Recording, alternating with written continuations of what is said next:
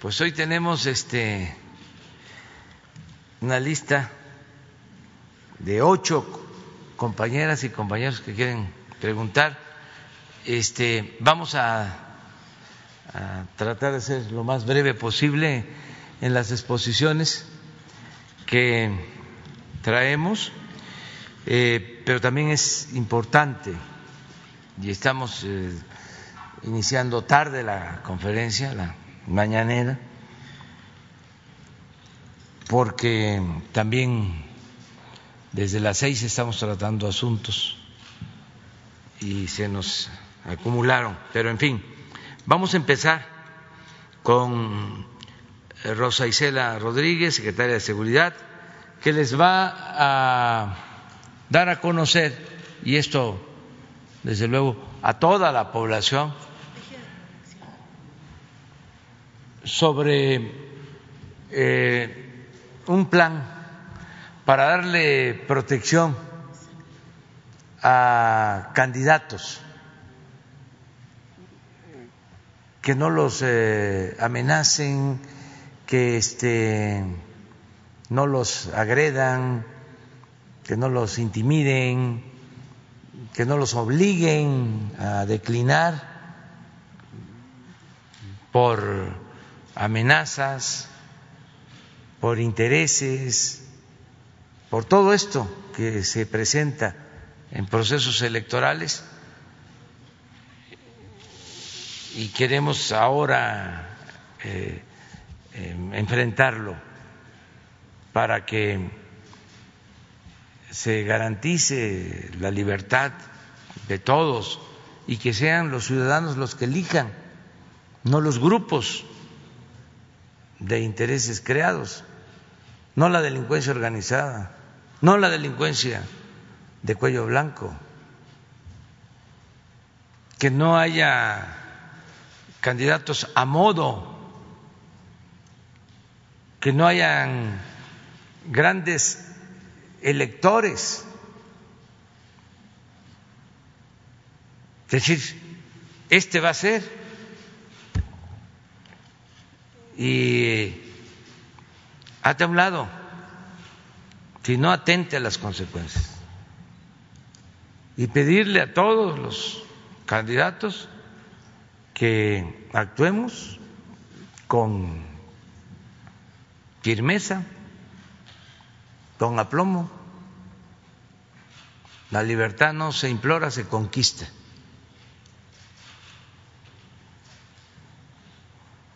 Y de todas maneras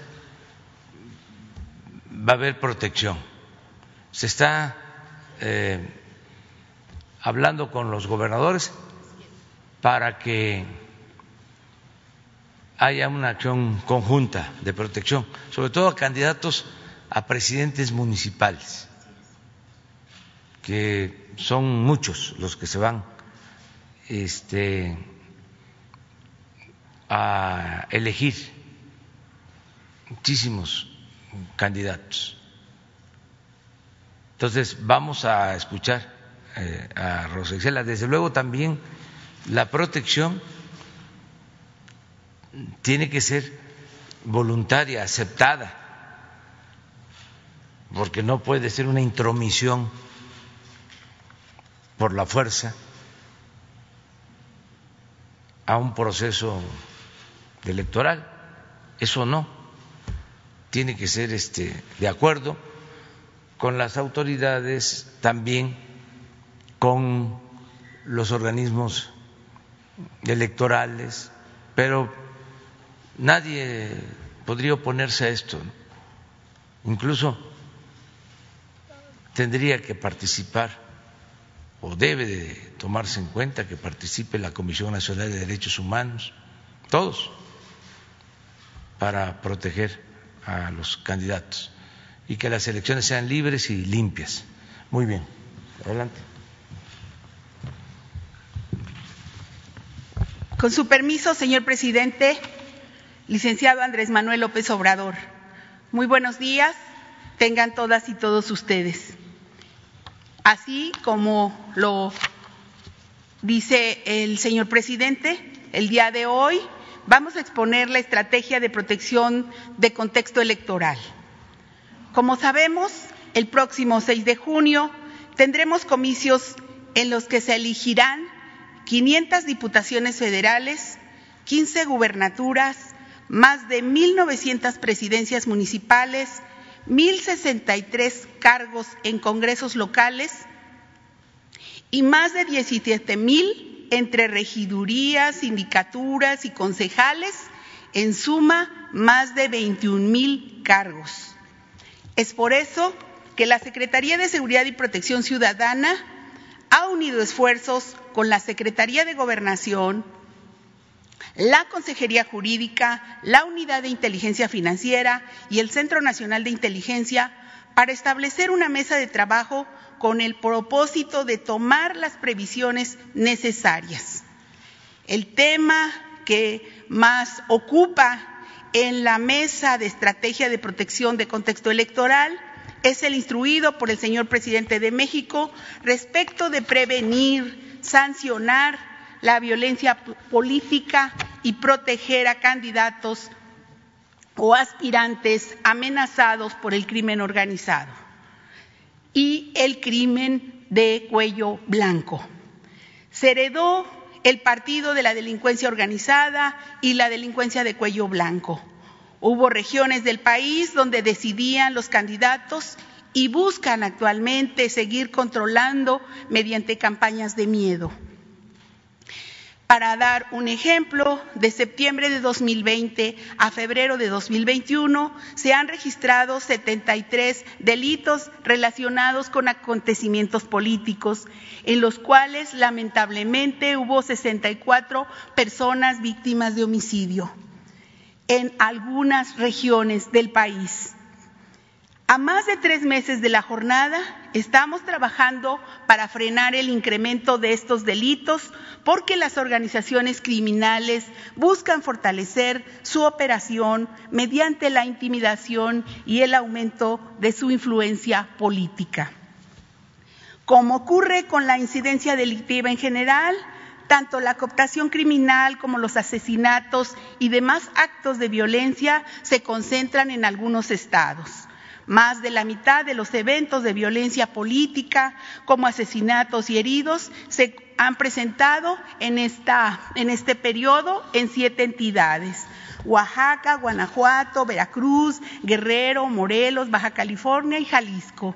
Por otra parte, en los estados de Morelos, Guerrero, Michoacán, Oaxaca, Veracruz y Sinaloa y Jalisco, vemos más riesgo de que los aspirantes y candidatos tengan eh, cooptación por parte de la delincuencia. Por eso decimos que la delincuencia organizada y la delincuencia de cuello blanco cuentan con un repertorio variado de acciones para incidir en estas elecciones, ya sea mediante estrategias de complicidad o de presiones violentas. Esto pues nos ha llevado a lo que el señor presidente ha llamado un eh, partido que intenta también eh, competir, que es el partido del crimen. Establecen campañas de miedo para intimidar a la clase política y al pueblo en general. Asesinan, amenazan, cooptan, imponen y financian. Entre sus estrategias de violencia está el homicidio, los secuestros, la privación de la libertad, la intimidación de familias, la quema de domicilios y la extorsión. Cooptan también acercándose a los precandidatos y se coluden con otros actores políticos de los partidos o gobiernos locales y desde antes del proceso electoral ofrecen financiamiento, donativos en especie o les otorgan protección y eh, personal, eh, capital humano para sus campañas.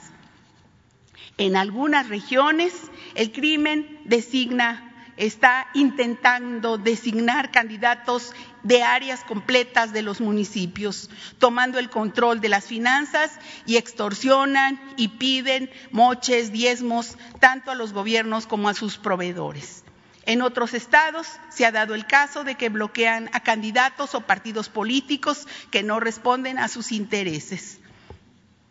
Por eso eh, se hizo necesario prever los riesgos rumbo a la próxima elección en donde el objetivo es claro en este trabajo, detectar las amenazas, riesgos y vulnerabilidades para prevenir, evitar y sancionar las acciones del partido del crimen y la delincuencia que asesina, extorsiona, copta, secuestra aspirantes, candidatos y servidores públicos, sobre todo, sobre todo del ámbito municipal. Sabemos que el nivel de gobierno más vulnerable, pues, es el municipal, más aún cuando están en zona de influencia del crimen organizado o de cuello blanco por ello es necesario actuar con una guía clara. Hoy eh, presentamos este, este, este, plan que, eh, en primer lugar, es hacer un llamado a partidos políticos y autoridades electorales y eh, otro tipo de autoridades para que los candidatos cumplan con los requisitos de ley. En segundo término, es importante establecer mesas de trabajo entre la Secretaría de Gobernación, la de Seguridad, los partidos políticos, las fiscalías, autoridades locales, para compartir alertas que permitan prevenir y atender casos de registro de candidatos con vínculos con la delincuencia organizada o vínculos con la delincuencia de cuello blanco.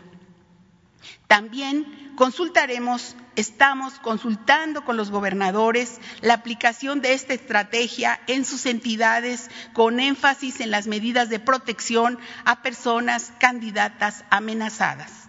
También se reforzará la estrategia de seguridad en las entidades federativas y municipios de alto riesgo con presencia de eh, eh, las fuerzas de seguridad. En quinto lugar, se brindará atención a aspirantes y candidatos amenazados por el crimen organizado, previa apertura de carpetas y determinación de niveles de riesgo y protección. También debemos coadyuvar en la protección y la coordinación operativa con autoridades ministeriales e instancias competentes tanto locales como federales y a raíz del diálogo entre instituciones, entre gobernadores, hemos coincidido en la necesidad de establecer protocolos territoriales especializados según el nivel de violencia política, de incidencia delictiva y de riesgos para el proceso electoral. Finalmente, es conveniente evaluar de manera semanal el avance de esta estrategia y presentar un informe en el gabinete ir haciendo la evaluación de en dónde necesitan más apoyo.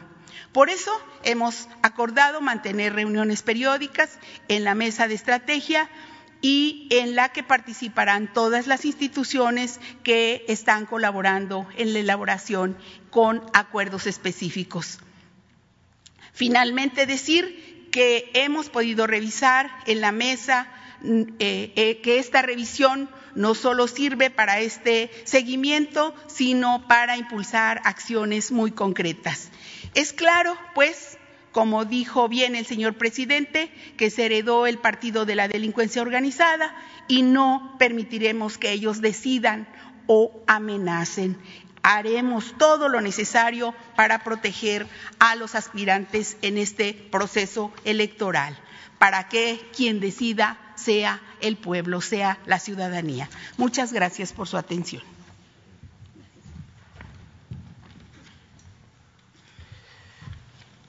La otra información que queremos transmitir es lo que se ha hecho en materia de desarrollo urbano y de vivienda en el tiempo que llevamos en el gobierno.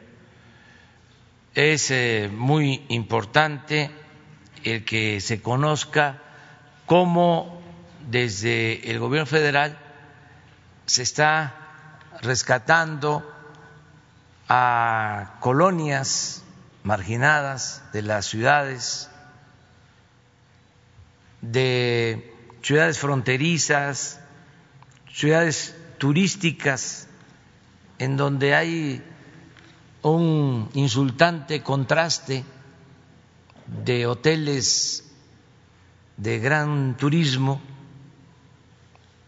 de más de cinco estrellas y al mismo tiempo colonias sin servicios, en el abandono. Entonces está trabajando, eh, interviniendo en esas colonias y se está eh, llevando a cabo este programa en todo el país. Y también que se conozca cómo va el programa de vivienda, que es eh, un programa amplio en beneficio de la gente más necesitada, que no tiene acceso a créditos para vivienda y que ahora tiene posibilidad de recibir apoyos para eh, ampliar su vivienda, rehabilitarla o tener eh, recursos para una vivienda nueva. Todo esto eh, lo lleva a cabo, lo coordina la Secretaría de Desarrollo Urbano y eh, nos ayuda mucho porque hay toda una transformación en el quehacer público del Infonavit. Ya se dijo basta al periodo de saqueo que se registró en el Infonavit de corrupción en constructoras inmobiliarias, políticos, que dejó como saldo alrededor de 600 mil departamentos abandonados. 600 mil departamentos abandonados. Ese es el saldo de la corrupción del periodo neoliberal en materia de construcción de unidades habitacionales, solo con el propósito de lucro, de beneficiar a eh, gente cercana al gobierno a familiares de funcionarios públicos. Esto construyendo eh, unidades habitacionales en zonas apartadas, en zonas de alto riesgo, en zonas donde no hay servicios públicos básicos,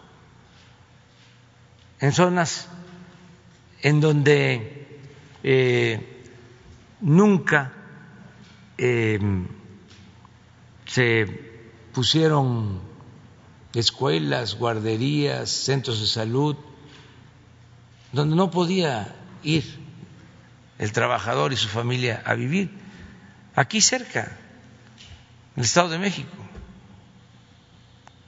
que de repente hubo una fiebre de construcción de departamentos, unidades habitacionales allá apartadas conseguían los terrenos, eh, los compraban a bajo precio por hectárea y luego los vendían a metro cuadrado, construían huevitos de 30 metros cuadrados, querían que trabajadores de la ciudad se fueran allá a vivir. Este, cuando el trabajador, desgraciadamente, lamentablemente, a veces este, tarda dos, tres horas para llegar a su trabajo aquí en la Ciudad de México. Muchos de esos eh, departamentos no fueron ocupados por lo mismo. Entonces, vamos a explicar esto.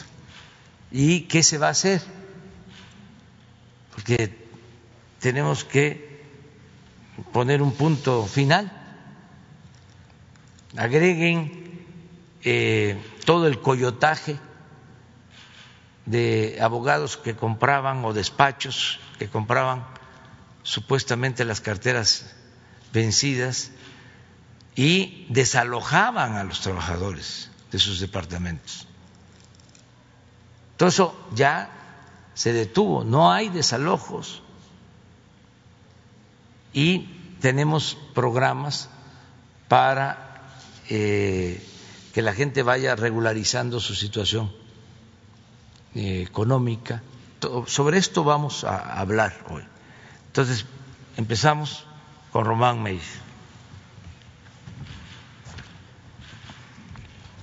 Muy buenos días, muchas gracias, señor presidente. Bueno, pues como comenta el señor presidente, vamos a hacer un resumen muy breve, muy preciso de lo que conforman las acciones del programa de mejoramiento urbano desde que inició la administración pública del señor presidente. En la primera lámina eh, tenemos lo que es el resumen del 2019, el primer año de gobierno. Tenemos un total de prácticamente 350 obras, casi 18 mil acciones de vivienda se realizaron, 5 mil acciones de regularización de tenencia del suelo. Se estima haber logrado 70 mil empleos directos en lo que corresponde a la parte de las obras públicas.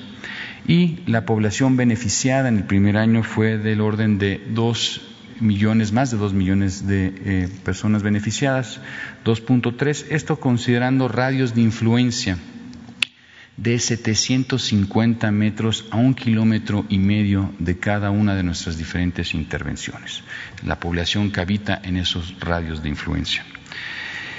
El total de inversión que se realizó fue en el orden de casi siete mil millones de pesos y estamos hablando por arriba de un millón de metros cuadrados intervenidos, exactamente 1.1 millón de metros cuadrados intervenidos. Y ponemos una comparativa de qué quiere decir esto. Son 55 veces la explanada del Zócalo de la Ciudad de México, es el, digamos, el tamaño de la intervención que se realizó. Son 24 eh, municipios, son 11 estados de la República y eh, quisiera yo enfatizar en este año hicimos pues mucho hincapié en la frontera norte. Trabajamos prácticamente en todas las ciudades más importantes de la frontera norte y también nos enfocamos en lo que corresponde en algunas ciudades turísticas, como comentaba el señor presidente. Siguiente lámina. En lo que corresponde en el año pasado, el año 2020, cambiamos un poco la estrategia, ya no estuvimos operando tanto en la frontera norte, estuvimos más eh, en lo que corresponde al centro sur del país. Tenemos 128 eh, obras, aquí son obras un poco más grandes, de mayor impacto, de mayor tamaño, de 13.000 acciones de vivienda a través de la Comisión Nacional de Vivienda, eh, más de 2.000 acciones de regularización, más de 30 mil empleos directos solamente en la parte de las obras públicas. digamos, los empleos generados en las acciones de vivienda son una población distinta de empleos, beneficiando a más de 1.5 millones de pobladores, igual en los mismos radios de 750 metros a un kilómetro y medio en relación a cada una de las intervenciones. Eh, prácticamente eh, más, más, de un millón de metros cuadrados, esto equivale a 50 veces la explanada del centro de la Ciudad de México y casi 5 mil millones de pesos, 22 municipios, 10 estados de la República. Eso es, digamos, el cierre muy general de las acciones realizadas en este programa en el año pasado. Siguiente lámina. ¿Cuál es la proyección que tenemos este año? Este año, eh, como anteriormente lo ha comentado el presidente de la República, es un programa que sirve dos funciones principalmente.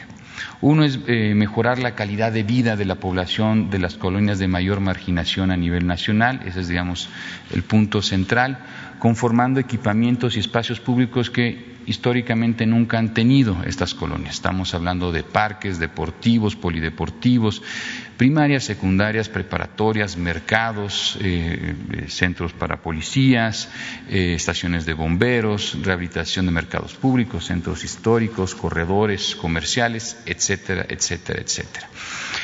Em, primera fase, lo que corresponde a la fase 1, son eh, los municipios y los estados que al día de hoy ya estamos arrancando obra pública, prácticamente en su gran mayoría ya estamos en cimentación, ese es el estatus que tenemos al día de hoy, es una fase que arrancó luego, luego entrando el año. La fase número 2, estaremos pensando a finales de este mes y la primera semana de abril ya empezar estas obras en estos diferentes municipios. Y la fase 3 estaríamos viendo que sería la última fase del año, también una fase muy importante. Todas estas, digamos, acciones que estamos realizando este año toman en consideración poder reforzar tres de los grandes proyectos del gobierno federal. Estamos hablando del aeropuerto Felipe Ángeles, es lo que corresponde al corredor del Istmo de Tehuantepec y lo que es el corredor Maya. Pueden ver que estamos trabajando en los mismos municipios donde estamos, están estos proyectos, digamos, de incidencia federal, complementándolos con eh, atendiendo a la población de mayor rezago, las comunidades de mayor rezago, con estos equipamientos, con esta infraestructura básica, con estas acciones de vivienda, y mencionar que también actualizamos los programas de desarrollo urbano, ordenamiento territorial de cada uno de los municipios y tenemos cuatro programas eh, regionales, uno que ya está en su última etapa, que es el programa de desarrollo regional en las inmediaciones del aeropuerto Felipe Ángeles.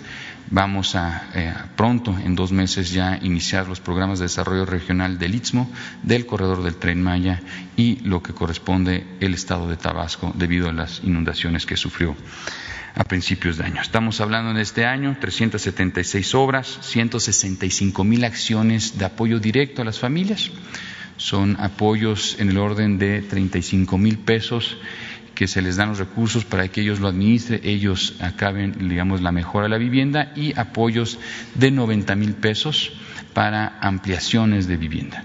Recordar que del déficit en materia de vivienda a nivel nacional, de las 9.4 millones de viviendas que tienen alguna necesidad, el 80% se centra en mejoramientos y ampliaciones de las viviendas que actualmente existen. Asimismo, se estima este año poder apoyar con 200.000 empleos directos en lo que corresponde a la parte de obras, 5.000 acciones de 4.000 acciones de regularización, atendemos 17 estados de, de la República, 80 municipios, una población beneficiada de 1.4 millones de pobladores con los mismos radios de influencia. Estamos hablando de prácticamente 2.7 millones de metros cuadrados intervenidos o lo equivalente a 131 veces la explanada del Zócalo de la Ciudad de México. La bolsa en conjunto es aproximadamente de 22 millones de pesos. Eso sería, digamos, el resumen de las acciones del programa de mejoramiento urbano en lo que corresponde en los primeros tres años de esta administración. Siguiente lámina, este es un resumen muy general, 852 obras en total, 140 en temas educativos, 173 calles integrales, 23 centros de salud en primer, de primer contacto en su gran mayoría, 156 deportivos o polideportivos, o sea, áreas que o espacios que tienen más de dos, tres funciones, eh, digamos, en temas de, deporte, casi 300 espacios públicos, plazas eh, públicas, centros, eh, digamos, históricos, corredores urbanos y 61 mercados 61 nuevos mercados públicos también. Ese es, digamos, el total, 300 mil empleos, más de 196 mil acciones de vivienda, más de 10 mil acciones de regularización, una población que si se suma los primeros tres años, estamos hablando por arriba de los 5 millones de personas beneficiadas con los mismos radios de influencia, las áreas completas de, intervención, prácticamente 5 millones de metros cuadrados, equivalentes a prácticamente 240 explanadas del centro histórico de la Ciudad de México, con una bolsa total de 33 mil millones de pesos.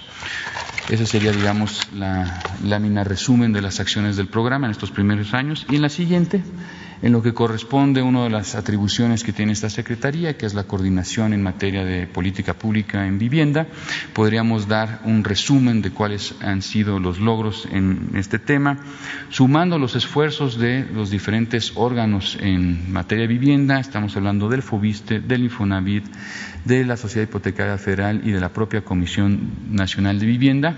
Los primeros tres son instancias que dan créditos de diferentes modalidades y el último, la Comisión Nacional de Vivienda, son subsidios.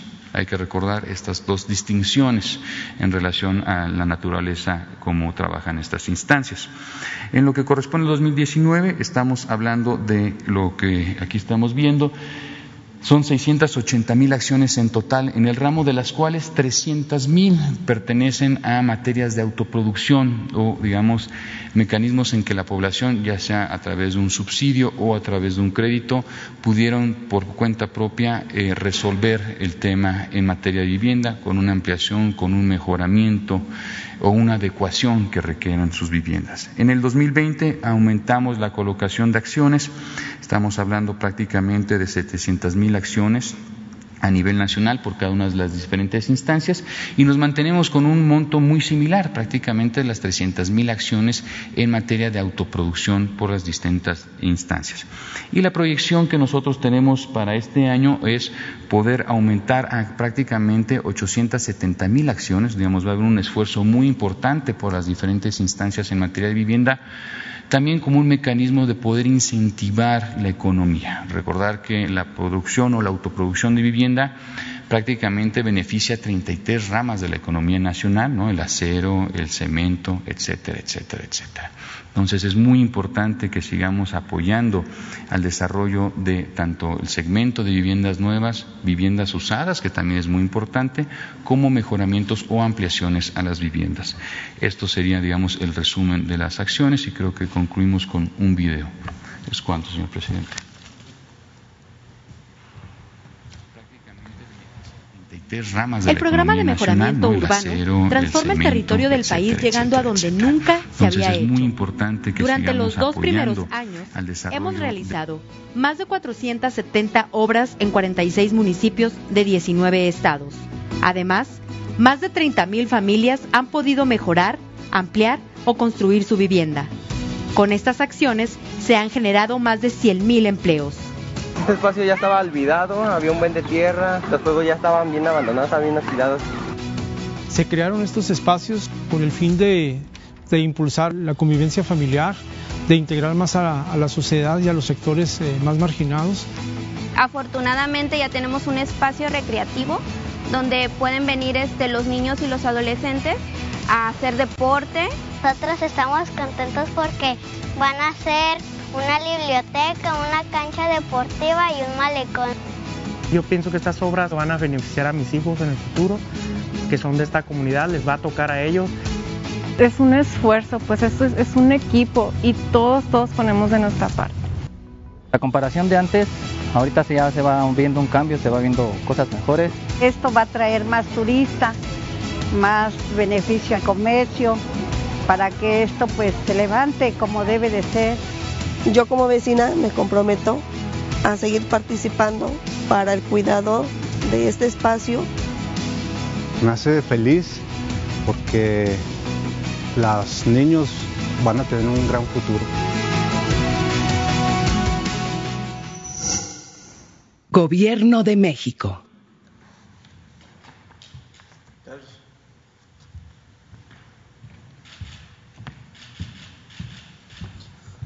Muchas gracias, presidente. Con su permiso, presentarle a, la opinión pública lo que hemos venido trabajando en el, en el instituto. Como decía el presidente, desde que llegamos, agarramos dos premisas que nos ha enseñado el presidente de la República. Por el bien de todos, primero los trabajadores que menos tienen y actuar siempre con honestidad y de cara al trabajador. En ese sentido, en la primera lámina tenemos a cuántos trabajadores hemos beneficiado eh, con distintos programas de reestructuras, eh, que nos ha pedido el presidente, incluso algunos los hemos anunciado aquí mismo. Está el caso de 90-10, que son liquidación anticipada, donde al final del periodo de, paga de la hipoteca el Infonavit les hace un descuento para que puedan ya tener la cancelación de su hipoteca, liberar su escritura. También tenemos el programa de responsabilidad compartida, donde hemos convertido esos créditos que eran impagables, que estaban en salarios mínimos, los hemos transformado a pesos con tasas preferenciales y sobre todo con pagos fijos, que era lo que nos pedía la gente. Van 260 mil familias de ese programa. Y finalmente, en estos dos años hemos operado 1.4 millones de reestructuras en todas las modalidades que tiene el instituto. Antes, el Infonavit, imagínense, tenía hasta un creditómetro afuera del instituto, entonces se obsesionaba con la colocación de crédito y vamos a ver las consecuencias de esa política, pero no se preocupaba si la gente los podía pagar. Entonces nos estamos preocupando porque la gente efectivamente pueda pagar su crédito. Lo que el Infonavit tiene que hacer es buscar que el trabajador sea propietario de su casa cuando quiera comprar y para la propiedad necesita poder reestructurar esos créditos eh, cuando tenga problemas de pago. Y se han hecho descuentos totales por 100 mil millones de pesos a los trabajadores del Infonavit. En el que sigue tenemos eh, cuántos créditos hemos dado. En estos dos años también hemos puesto énfasis en dar eh, créditos tanto a la parte hipotecaria y hemos orientado también los recursos para que el trabajador que ya tiene una vivienda, una vivienda existente que necesite ser mejorada, ampliada, pueda tener recursos eh, pues para mejorarla eh, o para construir una nueva. Y por eso mismo se han otorgado un millón de créditos a los trabajadores de México, 600 mil, 676 mil en la parte hipotecaria y eh, un poco más, eh, casi 400 mil en la parte de mejora, construcción, ampliación de vivienda. Y sí señalar que la mayoría de, los créditos van destinados precisamente a trabajadores que ganan menos de 12 mil pesos. Incluso eso está poquito por abajo del promedio del salario registrado ante el Seguro Social. Y son trabajadores que normalmente no tienen acceso al, al sistema financiero. Y por lo tanto el Infonavit es una institución o debe ser así eh, de seguridad social que los apoya a tener su vivienda, construirla y que puedan formar un patrimonio.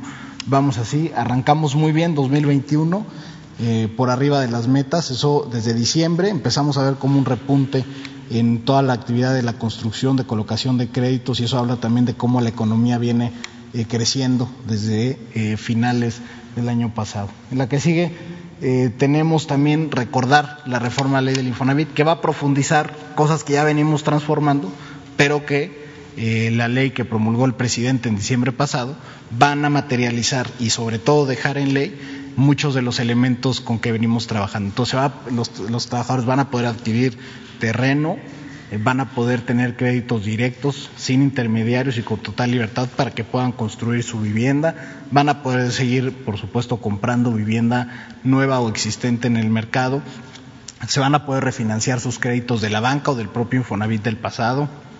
Y van a también eh, poder sacar créditos constantes en Infonavit. Antes el Infonavit estaba limitado a un solo crédito. Y todo lo demás lo tenía que hacer por fuerza de ley eh, cofinanciado con la banca. Ahora va a haber un, esquema donde se puede trabajar con la banca, pero se puede trabajar directo eh, con el instituto y encadenar los créditos y sobre todo apoyar a las familias a que vayan eh, creciendo su patrimonio. Aquí estamos trabajando en un diálogo constante y en acuerdo con los tres sectores que integran el instituto, sindicatos, empresas, el propio gobierno y por mandato de ley y en el transitorio, el 16 de abril, el Consejo de Administración tendrá que aprobar las nuevas reglas de otorgamiento de crédito, las políticas de crédito y a partir de ahí ustedes van a ver muchos programas nuevos que surgen con la nueva ley. Vamos a estar todo el año presentando nuevas modalidades de crédito, productos y demás que van a beneficiar a la gente, eh, sobre todo a quienes menos tienen. Finalmente, algo que nos había pedido el presidente y que ya se ha señalado aquí en la que sigue, eh, tiene que ver con el tema de las viviendas abandonadas. Ya lo decía el presidente, más de 600 mil viviendas en todo el país equivalen más o menos, imagínense, a todo el área de la zona metropolitana de Puebla, eh, tener esas 600 mil viviendas abandonadas. Pues eso con un modelo donde verdaderamente solo se privilegiaba, como les decía, había un creditómetro.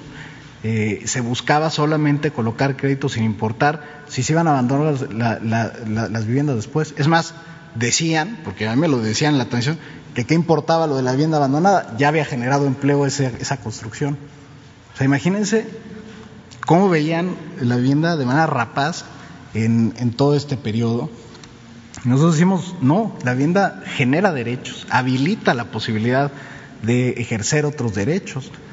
O sea, incluso ya lo decía el presidente, la propia Constitución dice en el 123 que las unidades habitacionales deben de contar con equipamientos municipales, servicios, etcétera, y probablemente muchos violaron la Constitución eh, durante décadas, ¿no? Entonces, lo que hicimos fue llegando, cancelar los juicios masivos, eran eh, una, una figura jurídica verdaderamente perversa, donde trabajadores que vivían o que tenía, habían comprado sus casas en Quintana Roo eh, estaban demandados en Nayarit y luego se les ni siquiera se les avisaba del juicio y se les declaraba en rebeldía y se les adjudicaba su casa y la gente sin saber.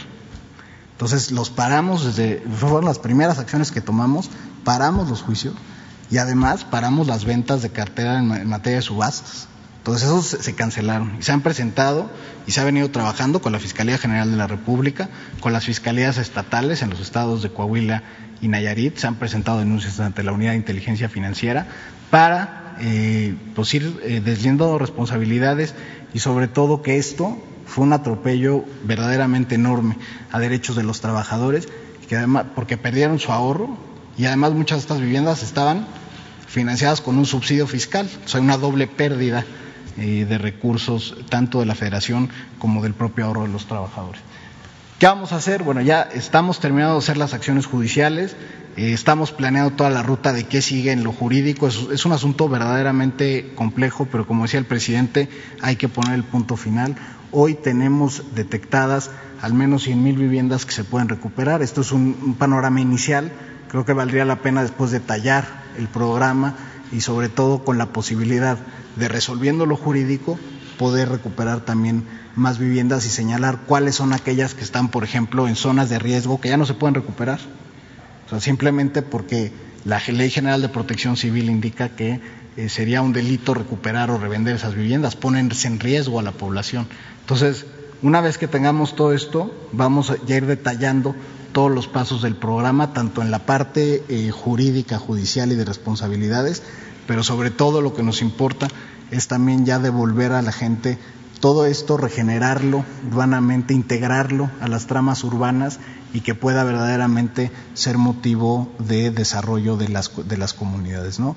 Esto era algo que, teníamos pendiente informar. Con esto termino, presidente, eh, y también tendríamos un video. Muchas gracias. Gracias.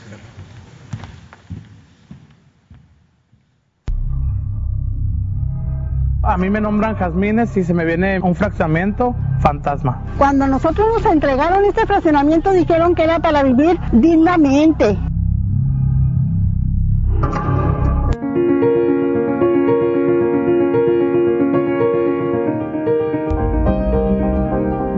La casa estaba llena, el cocinero estaba quemado por dentro. Pues ellos la iban a volver a restaurar desde el principio. Tuve problemas con la luz, tuve problemas con el drenaje de hecho, mi predial he estado batallando para cambiarlo porque la inmobiliaria no sé dónde está la que me lo vendió. Predial está a nombre del antiguo dueño todavía. Eso todavía no lo he cambiar. Hay muy pocas casas habitadas, algunas están vandalizadas, quemadas. Hemos tenido secuestros en casa habitación de aquí mismo. Empezaban a, a prenderle fuego a las casas, a los techos de esos de FOMI, pues rápido se prenden y empezaban a hacer ese tipo de maldades. Se apagan las luces, se apaga el sol, la gente ya no sale, que le vaya a salir gente, los asalte, le quite lo poco que ellos han trabajado para tener. Hay mucha madre soltera que va a trabajar y regresaron a la casa porque llegaron de la maquiladora y la encontraron vacía hacerles un hincapié a todas esas inmobiliarias, a esas constructoras que se dedican a estar haciendo casas y casas y casas, que las casas se están despoblando y siguen haciendo más, más fraccionamientos en vez de acomodar las casas que estén desocupadas. Hay muchas casas que están, están desperdiciadas.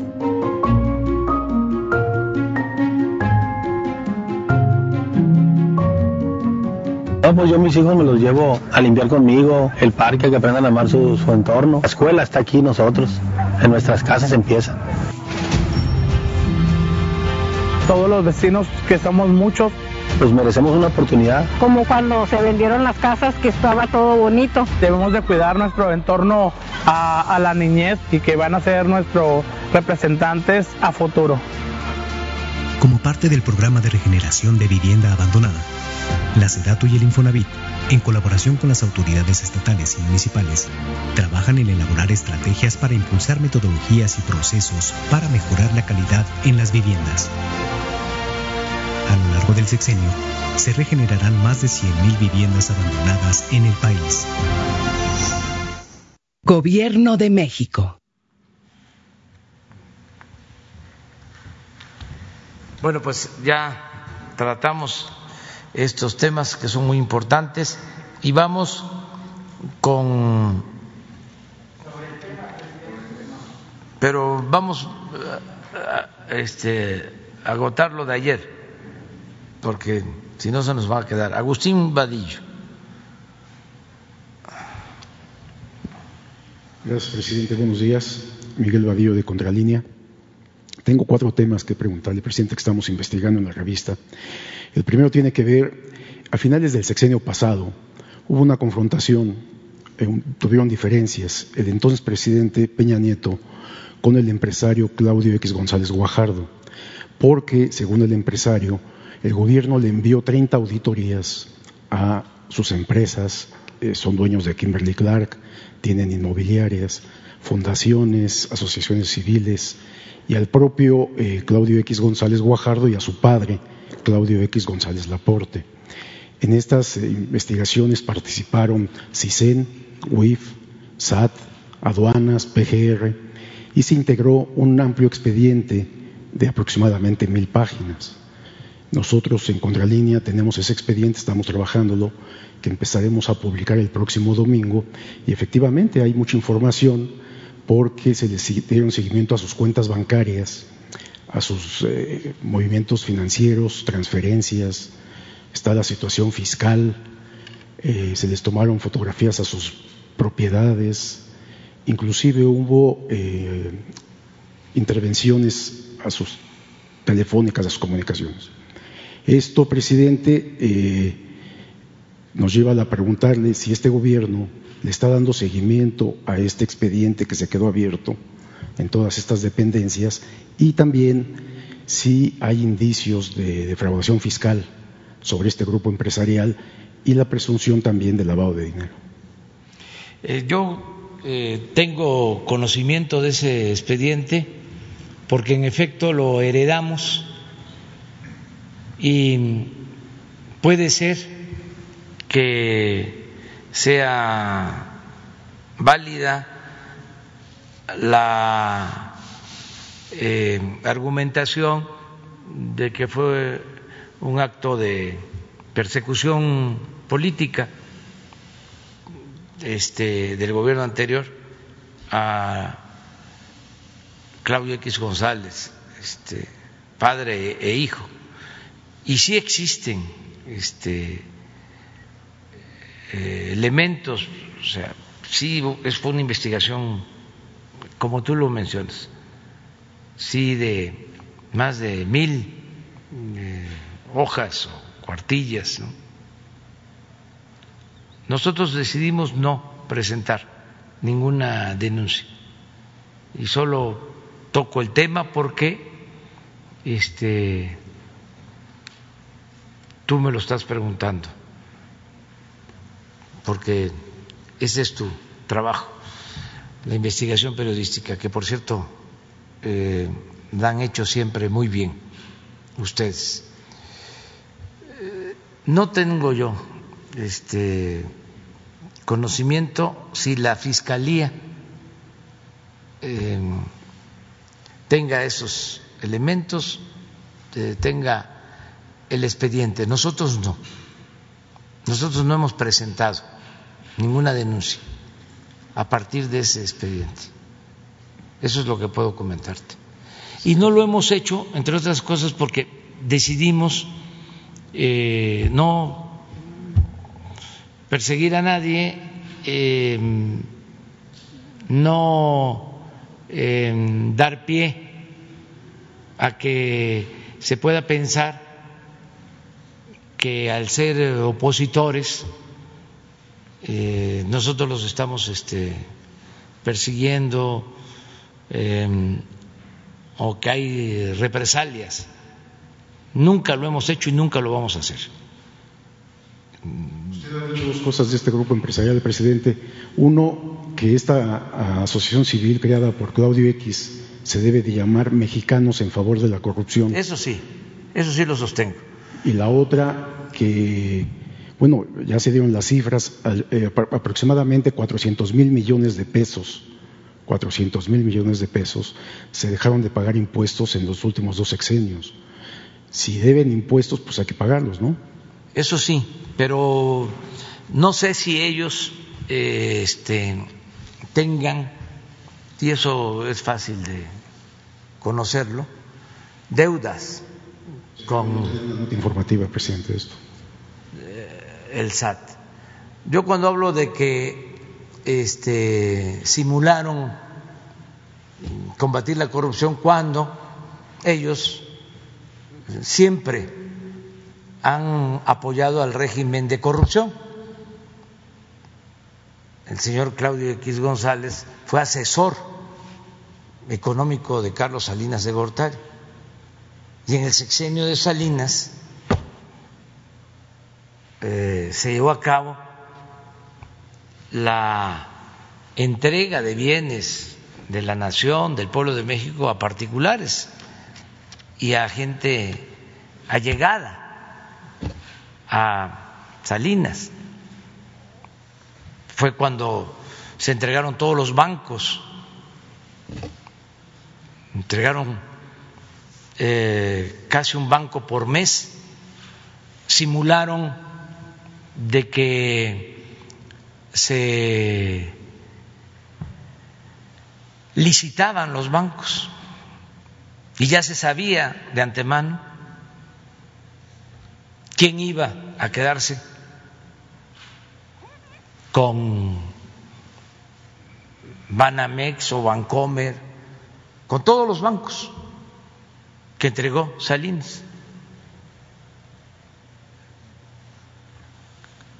Al que no le dieron Banamex, este, le decían, espérate, te va a tocar. Bancomer, que participaba, simulaba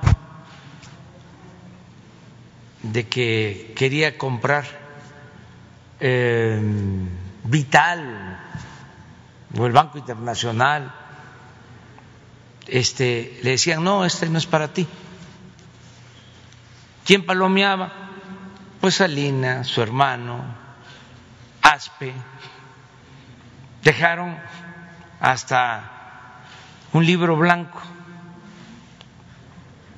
donde si uno investiga, ahí mismo se da uno cuenta de cómo todo fue falsificado, todo el proceso de licitación de los bancos, que este de antemano resolvían a quién les iban a entregar los bancos.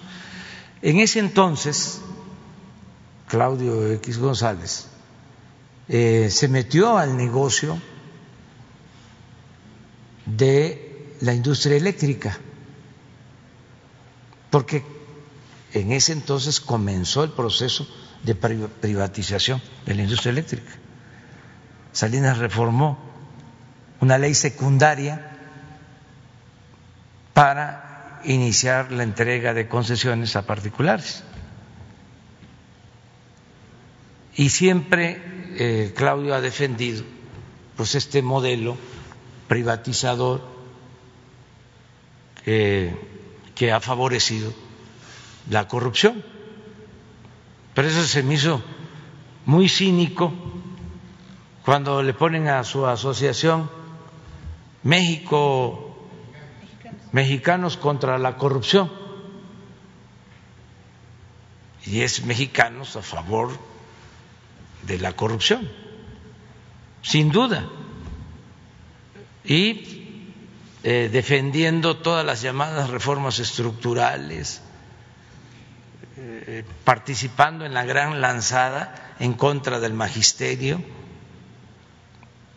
tenían carteles por todos lados acusando a los maestros de irresponsables, de flojos, cuando querían imponer la reforma educativa, y en contra de nosotros, abiertamente,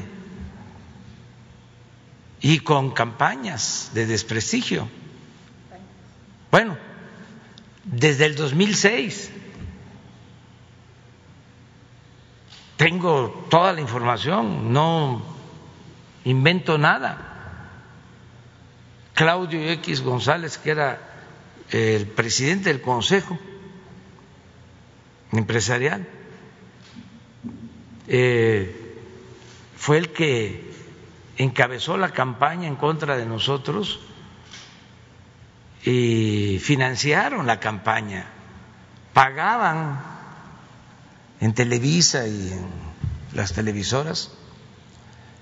Pagaban eh, mensajes en contra nuestra. Y estaba prohibido por ley. Pero pues era, ellos eran los dueños de México o se sentían los dueños del país. Hay una muy buena anécdota que la voy a recordar. Como una semana antes de la elección me tocó comer con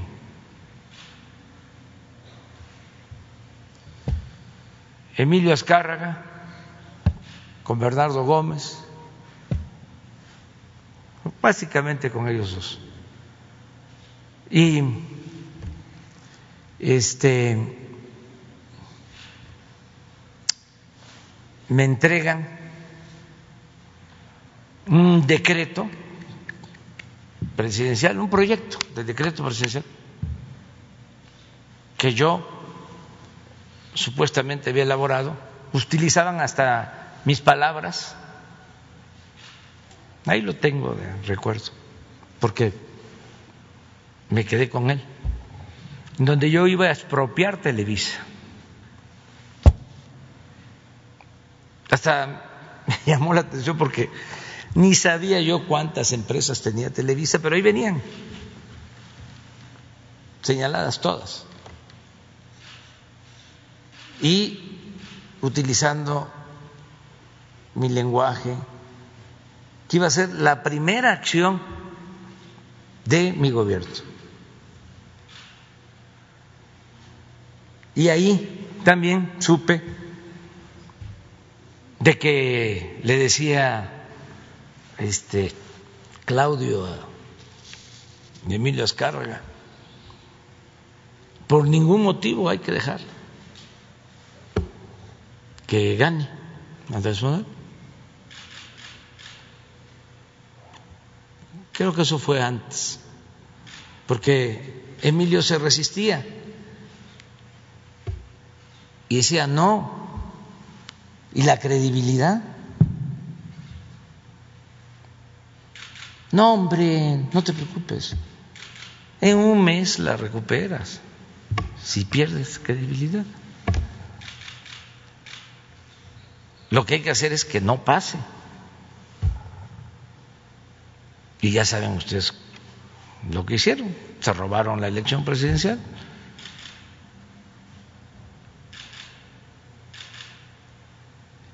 ¿Quieren más información sobre esto, de cómo este, actúan? Pues este, el día de la elección, saben, mi departamento, y estaba yo recibiendo reportes desde la mañana de encuestas de salida. Íbamos arriba, arriba, arriba, arriba, arriba, arriba. El día de la elección. La señora Covarrubias, sí, eh, finada, en paz descanse, buena señora, profesional. Ella este, nos hizo eh, todo este trabajo de eh, las encuestas de salida y en todas, arriba. Y Mitoski le hizo lo mismo a Televisa. Y al cierre, pues estábamos arriba, encuesta de salida. Creo que tres puntos arriba. Entonces ya ganamos. Y como a las seis de la tarde recibí una llamada de Bernardo Gómez de Televisa. Ya ganaron o ya ganaste. nada más que defiendan el triunfo, porque no van a querer entregarles la presidencia. Y así fue.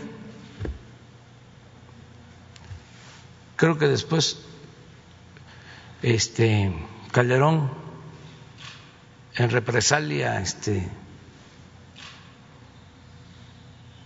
le sugirió a Bernardo de que se fuera del país, porque seguramente grabaron la llamada.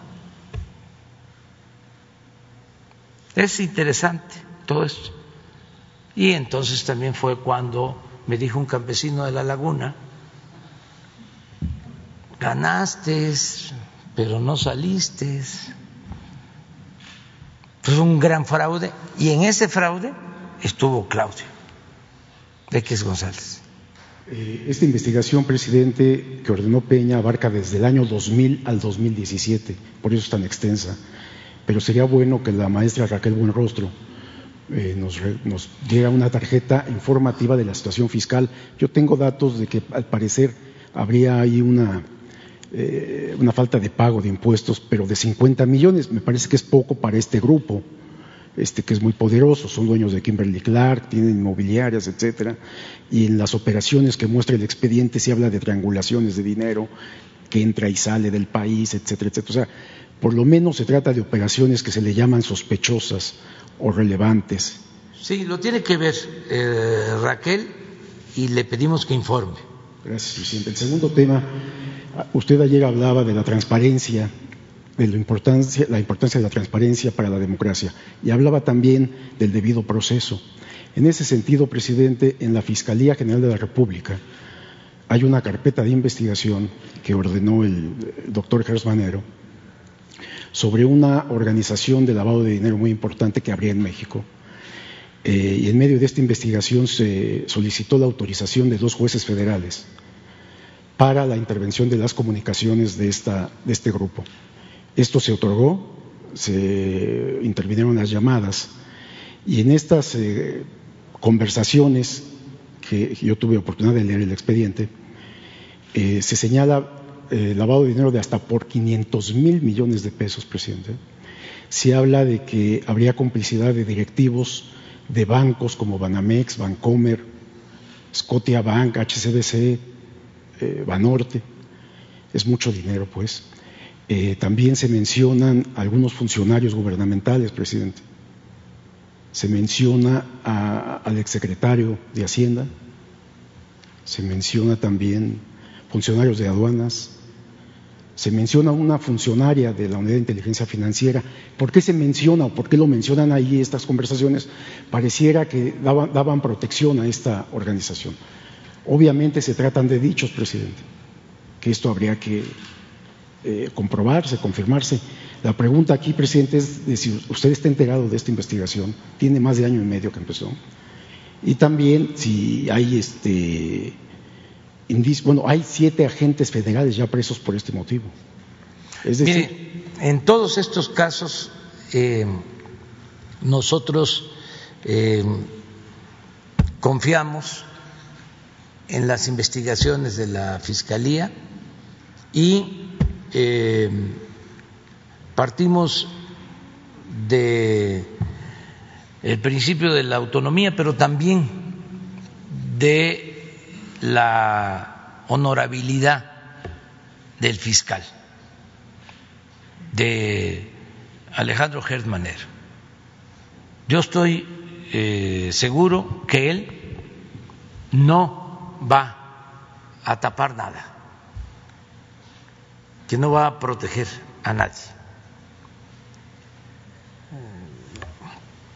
En las instituciones, en todas, aquí, el Ejecutivo, en la Presidencia, pues eh, hay servidores públicos que em, actúan a veces de manera equivocada o indebida y tratan de proteger a alguien o de castigar indebidamente a alguien, de fabricarle un delito, de actuar de manera vengativa, eso se da. Pero si el responsable de la institución es una gente íntegra, eso ya es una garantía puede ser que este no se sepan cosas que se hagan este, abajo, por eso yo no descarto que lo que sucedió con la Auditoría Superior de la Federación se haya armado abajo, porque son equipos que vienen de tiempo atrás y que el auditor no revisó eh, adecuadamente. O sea, no puedo asegurar que él actuó de mala fe. No descarto el que, como se dice coloquialmente, ya haya metido un gol. Que eso pasa, sucede. Hay que estar viendo papeles eh, para que no eh, se cometan eh, actos indebidos. Entonces, en el caso de la Fiscalía, le tengo confianza a Alejandro Germanero y eh, si hay estas investigaciones, se les va a dar su curso seguramente. No va Alejandro a terminar de tapadera, no va a terminar su vida pública como encubridor, como cómplice. No, lo conozco, sé que este va a trascender por lo que es un con, con su característica de ser un hombre eh, recto, íntegro. Entonces hay que esperar, nada más. Yo entiendo lo de la autonomía de la Fiscalía y también eh, el debido proceso, pero sería bueno, ya lleva año y medio la investigación, que tal vez pudiera haber alguna nota eh, informativa, me parece que es un tema relevante que la sociedad debería de conocer, presidente. Sí, que se informe. Miren, este, yo no soy eh, de acuerdo, sobre todo cuando se trata de servidores públicos, tiene que haber transparencia. Ahí, sin duda, lo del debido proceso debe quedar en segundo plano y se debe de privilegiar la transparencia. Cuando se trata de delitos presuntamente cometidos por servidores públicos.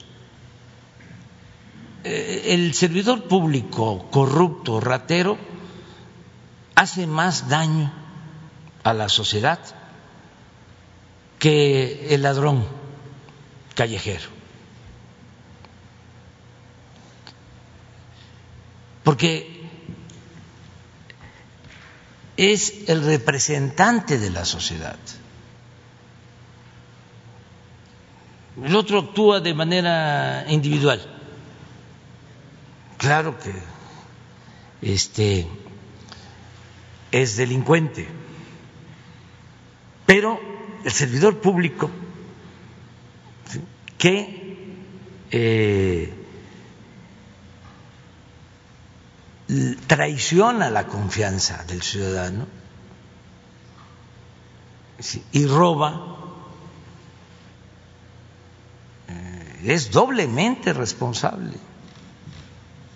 O sea, por robar y por traicionar la confianza del ciudadano. Entonces, no es lo mismo. Entonces, ¿por qué eh, acudir a esto de el debido proceso y eh, ocultar información y la transparencia dónde queda yo estoy convocando a un debate sobre este tema a todos porque no es casual que en el periodo de más saqueo en la historia de México se haya establecido esto del debido proceso. Como no es casual de que reformaron el Código Penal durante el gobierno de Salinas para que la corrupción no se considerara como delito grave. Imagínense, más de 20 años con impunidad legal, pero además simulando que se combatía la corrupción. Bueno, creando estos institutos mexicanos contra la corrupción, cuando no era delito grave la corrupción, porque Salinas, el jefe de todos ellos, cuando menos en lo político, en lo ideológico, porque eh, es el salinismo como política. Se fue Salinas, pero Cedillo siguió con lo mismo. Salió Cedillo y Fox siguió con lo mismo. Se fue Fox, Calderón siguió con el salinismo como política, las privatizaciones, favorecer a las empresas extranjeras, esto que vimos ayer de Odebrecht, quien dio la autorización para que se firmara ese contrato leonino en contra de la hacienda pública, Calderón. Y con Peña Nieto pues sigue el salinismo como política. Entonces, eh, toda esta simulación debe de desaparecer y acabar con la corrupción. Y repito, cuando menos en el caso de servidores públicos, tiene que haber transparencia completa. Nada de guardar la, la, información. Lo que hicieron, crearon el Instituto de la Transparencia, eso fue el colmo. Y su primera decisión importante de ese instituto, que no voy a dejar de decir que cuesta mil millones de pesos, y no es que yo tenga este Mm, animadversión porque solicitan eh, un día sí y otro también hasta cuánto papel sanitario se consume en el palacio y en particular en el departamento donde vivo cuesta mil millones de pesos mantener ese organismo. Bueno su primera decisión fue reservar los nombres de los grandes empresarios a los que se les condonó impuestos durante el gobierno de Fox.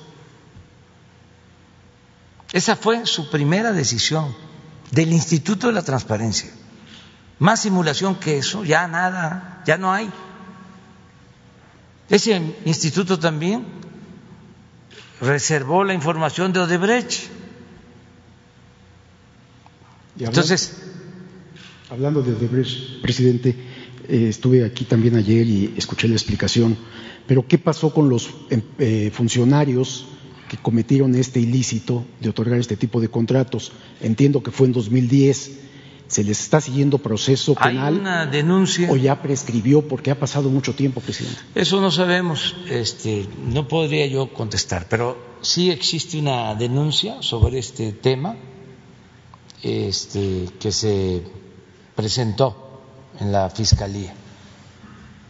Y eh, yo recuerdo también que en el caso de que hubiese responsabilidad del presidente Calderón o en otros casos de otros eh, expresidentes, va a haber una consulta, que no hay que olvidarlo,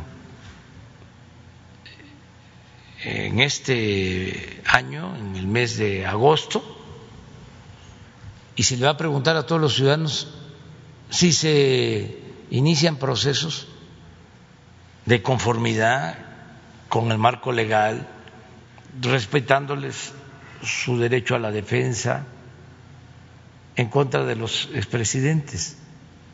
Eso ya fue aprobado. Eh, tanto por el Poder Legislativo como por el Poder Judicial. Hay que esperar. Y ese tema de Peña, expresidente, eh, desde que salió, el, dejó la Secretaría General Carlos Romero de Champs del Sindicato Petrolero, está de vacaciones. Eh, desde la Dirección General de Pemex se ha hecho trámite o se le ha pedido a la Dirección Corporativa y Administrativa de Pemex que tramiten la jubilación de este eh, líder sindical. Él ha contestado que se mantendrá en vacaciones hasta el año 2024 el motivo y la razón es porque durante los 27 años que fue eh, líder sindical no tomó vacaciones, no trabajaba, pero dice que tampoco tomó vacaciones. Y que entonces, sumado todos esos años en vacaciones, permisos, eh, con goce de sueldo, días económicos, etcétera, acumulando todo eso, pues no va a dejar eh, de, ser trabajador en activo de Pemex hasta el año 2024 y se va a mantener de vacaciones. ¿Por qué 2024, presidente? Porque es cuando este gobierno termina. Entonces, este líder octogenario, no dudo que pretenda regresar al sindicato una vez que este gobierno concluya. La pues pregunta aquí es por qué se permite. Eso no lo sabía yo. ¿Por qué no se jubila? que esa era la justificación. No lo conocí, no sabía yo de eso. Entonces sí voy a pedir que se actúe. Y están presionando, presidente. Porque eso sí es una burla. O sea, si es así, de que se le está acumulando todo el tiempo que supuestamente no tuvo vacaciones y que este va a estar así hasta el 24, pues este independientemente de, de lo legal, eso es inmoral. Y eso es una ofensa a los mexicanos y al gobierno que represento. Eso lo voy a revisar. Y fíjese que. No sabía, lo digo sinceramente, este que ese era el, el mecanismo o este, la manera de justificar. En este momento, algunos líderes sindicales seccionales de la sección 34, por ejemplo, que es Héctor Sosa, que es la que tiene el control de las cuatro terminales del Valle de México y que suministran algo así como a mil gasolineras combustible, están planeando o ya presentaron una queja en la Junta de Conciliación y Arbitraje, o no sé cómo se llama ahora, eh, porque no han cubierto ciertas plazas que le pertenecen al sindicato y entonces hay una movilización muy intensa y muy fuerte al interior de Pemex para exigir estas, estas plazas que dicen les pertenecen, o de lo contrario están considerando paralizar estas terminales, presidente. Pero además, este Héctor Sosa, líder de la sección 34, es compadre de Carlos Romero de Champs están muy vinculados. Realmente Romero de Champs no se ha ido, presidente, sigue dirigiendo al sindicato. Vamos a ver este, este tema. Lo de que después del 24 él pueda regresar y eso, está muy difícil eh, porque los trabajadores petroleros eh, están ayudando mucho en el rescate de Pemex, todos los trabajadores, los trabajadores eh, de planta, los transitorios, todos están ayudando. Y les agradecemos mucho. Y hemos hecho el compromiso de que no eh, habrá despidos, no ha habido despidos como era antes de trabajadores, se les mantienen sus derechos y estamos trabajando igual que con los trabajadores electricistas para sacar adelante a Pemex y a la Comisión Federal de Electricidad. Y hay mucha conciencia eh, en los trabajadores y tenemos el compromiso de la democratización de los sindicatos, que este, por la pandemia eh, se detuvo ese proceso, pero hay una nueva eh, ley laboral que se tiene que llevar a la práctica, ya no se va a permitir, como era antes, que el voto eh, no se manifestara en secreto y de manera directa y libre. Ahora en todas las secciones tiene que haber elecciones con voto libre, secreto, y tenemos que avanzar en la democratización de los sindicatos. Eh, acerca de mm, algún incumplimiento al contrato, pues hay instancias legales. Nosotros no aceptamos ya presión como era antes. ¿Qué pasó cuando eh, el escándalo de corrupción de que los dirigentes de Pemex, de los trabajadores de Pemex, del sindicato entregaron dinero para una campaña de un partido. Se demostró, llevaron dinero en efectivo, en bolsas, en camionetas de este transporte de valores a ese partido. Y una denuncia. Viene el gobierno de Fox el gobierno llamado del cambio. Y estaba la denuncia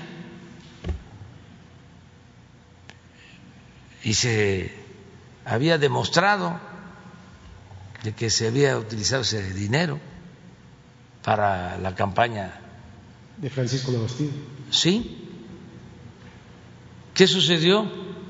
Llegaron acuerdos Es lo que se conoció como Gate, presidente. El Gate, sí, y llegaron a acuerdos. Y este, ah, porque lo recuerdo porque era jefe de gobierno y amenazaron de que si este se afectaba al dirigente, al señor de Champs, iban a parar la industria petrolera. Entonces, me pareció un exceso, era yo jefe de gobierno y le planteé en ese entonces, al presidente Fox, cuente nosotros, actúe, pero no negoció. Y siguió el mismo sindicato.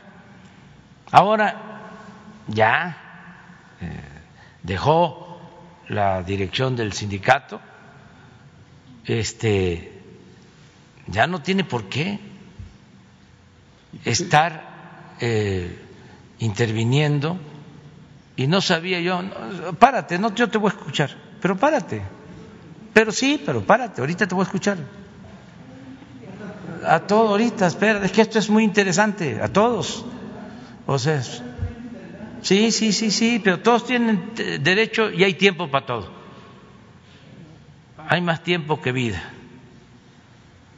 Entonces, ahora vamos a investigar y este si existe eh, amenaza de parar instalaciones y demás, eh, eso se tiene que ver por la vía legal ¿Por qué no se le ha abierto expediente a Romero de Champs el enriquecimiento de este líder? Es, que no hay denuncias eh, sobre enriquecimiento. Es público. Eh, sí, pero no hay denuncia.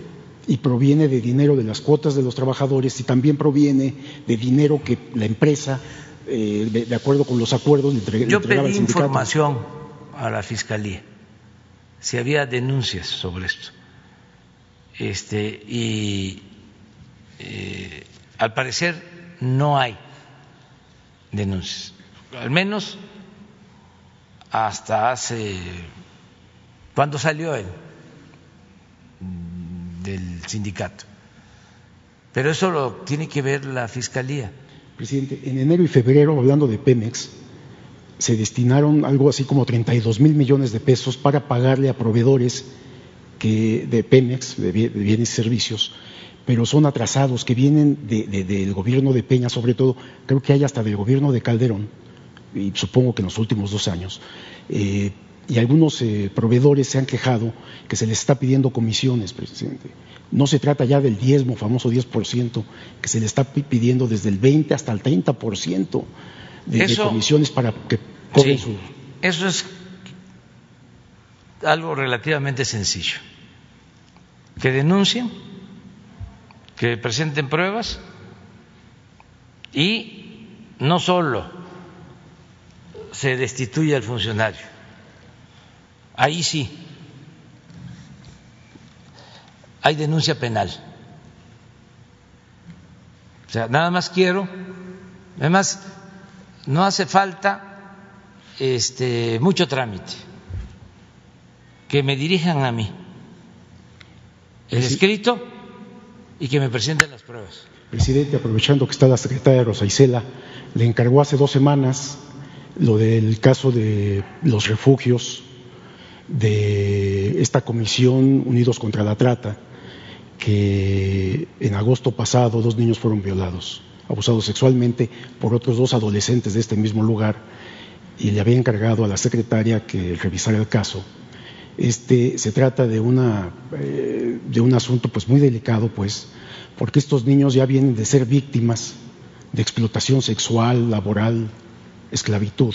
Los meten en estos refugios sin ninguna protección, sin ninguna atención especializada.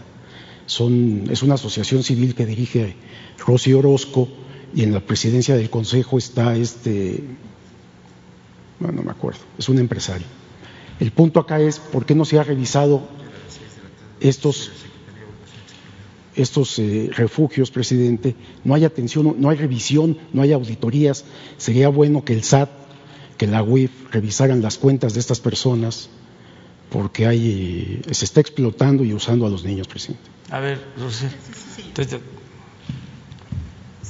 Sí, efectivamente, eh, nosotros llevamos una, una mesa, este, Miguel, Miguel Vadillo, este, llevamos una mesa con las autoridades del Estado de México, eh, porque efectivamente allá fue donde se levantó la denuncia, en donde también está participando el, DIF de la Ciudad de México.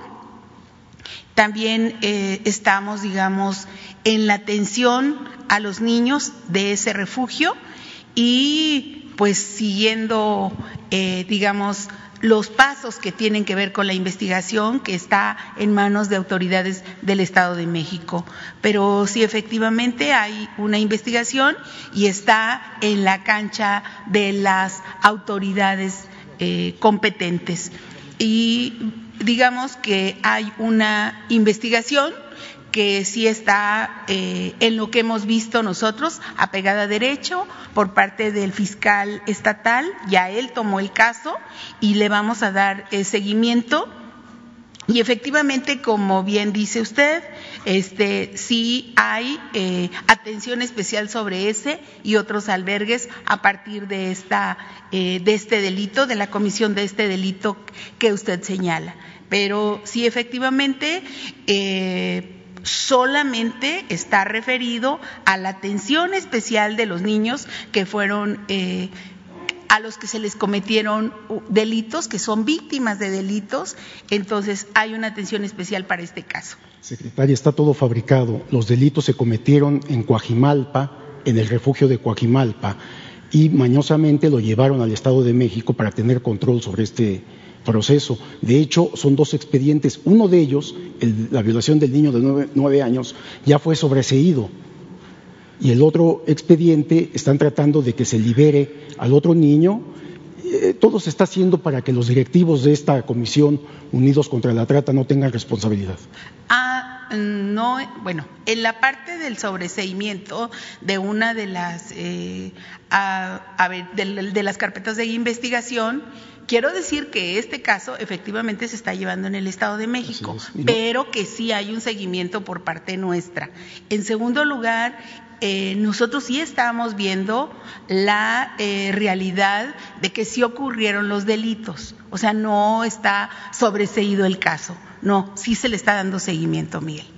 Bien, gracias. Y tengo, eh, me acaba de decir Jesús de que a las seis este, tienen una cita con la secretaria ah, de gobernación. Muy bien, muy bien. Sí, Ahí este, para que les atiendan. Sí, gracias a ver, este, a ver, está la lista, pero hay un compañero que vino aquí a, postrarse.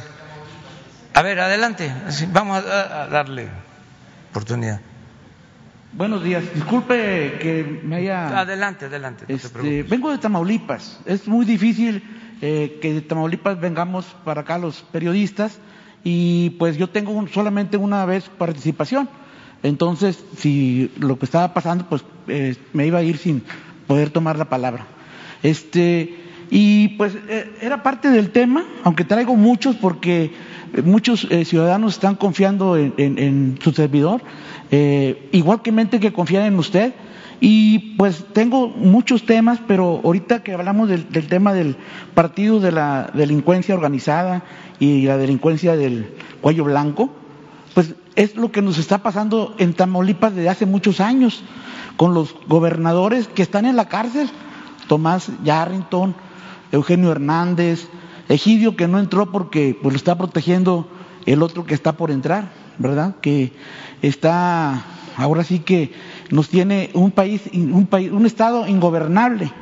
Sí, el domingo pasado eh, él solo se eh, organizó una marcha en favor de que no lo de que el gobierno que usted representa pues no lo esté victimizando porque él es inocente.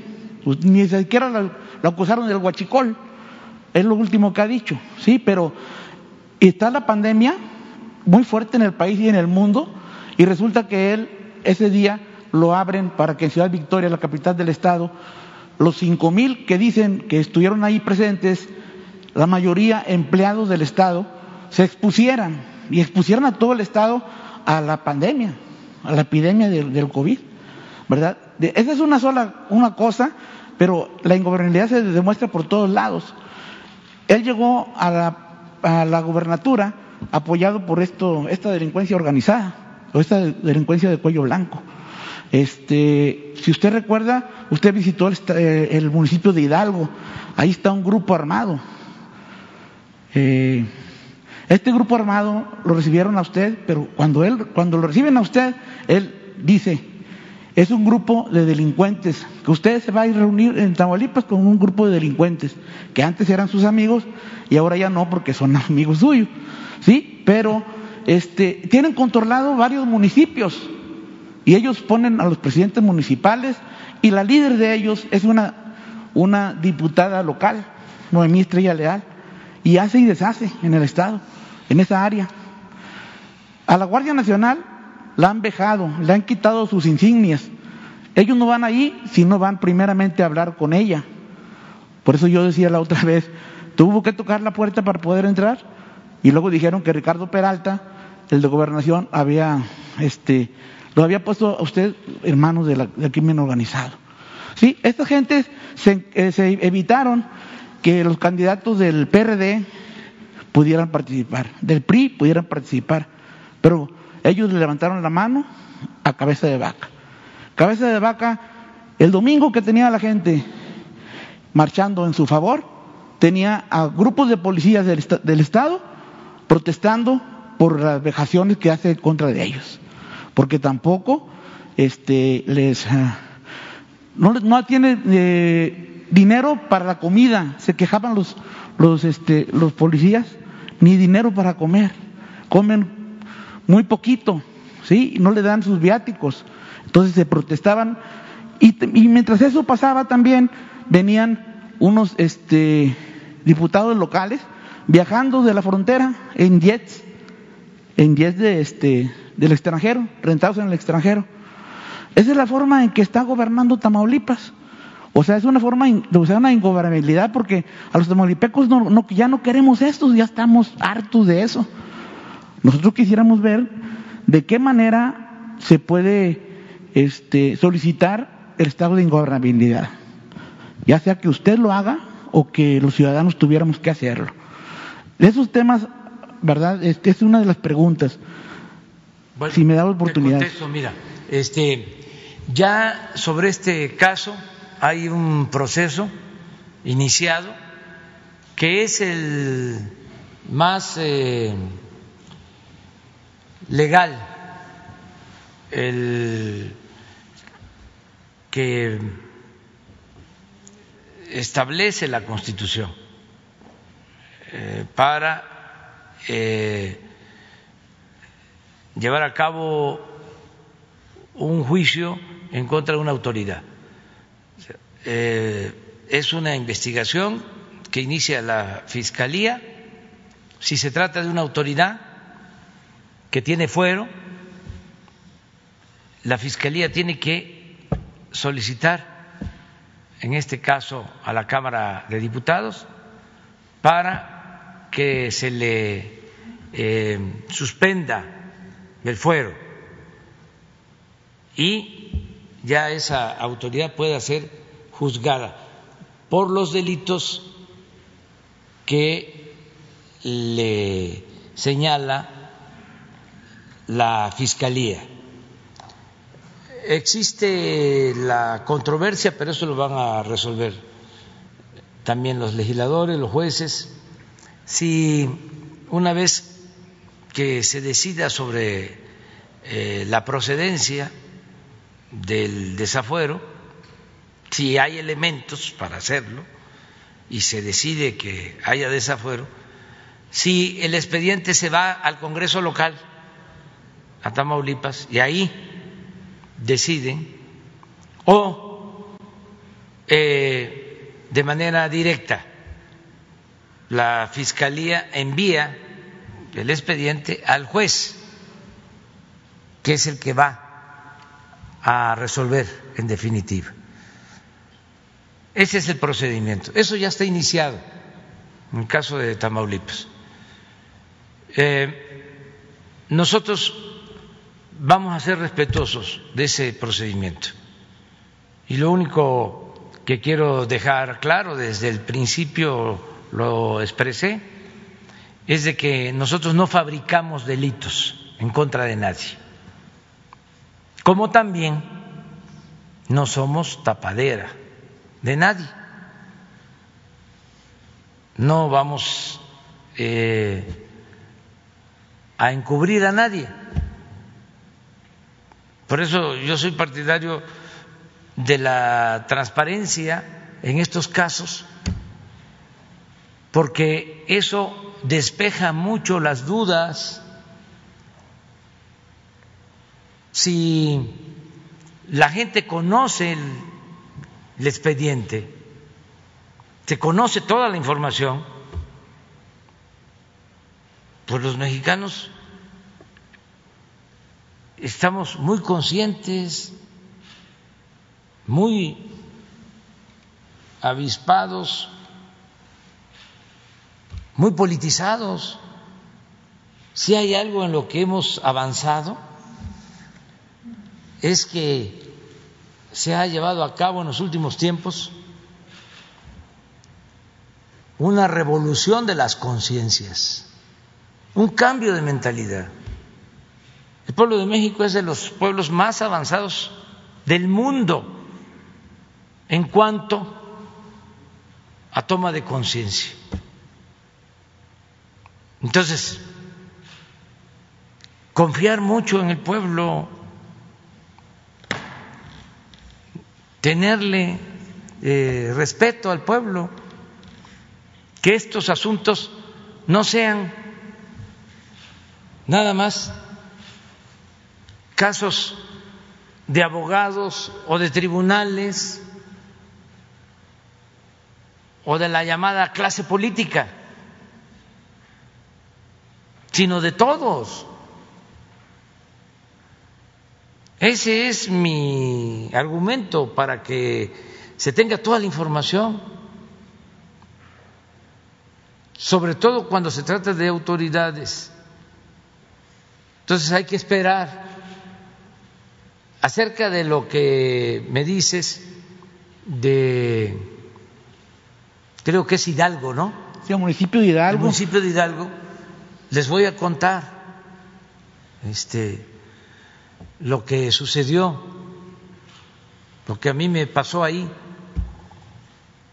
Llegué, andaba yo como siempre recorriendo los pueblos y me tocó ir a esa región de Tamaulipas. Y estuve, creo que visitaba yo tres municipios, cuatro, diarios. Estuve en la mañana en un municipio, se avisó, pero yo creo que llegaron como tres o cuatro a la plaza.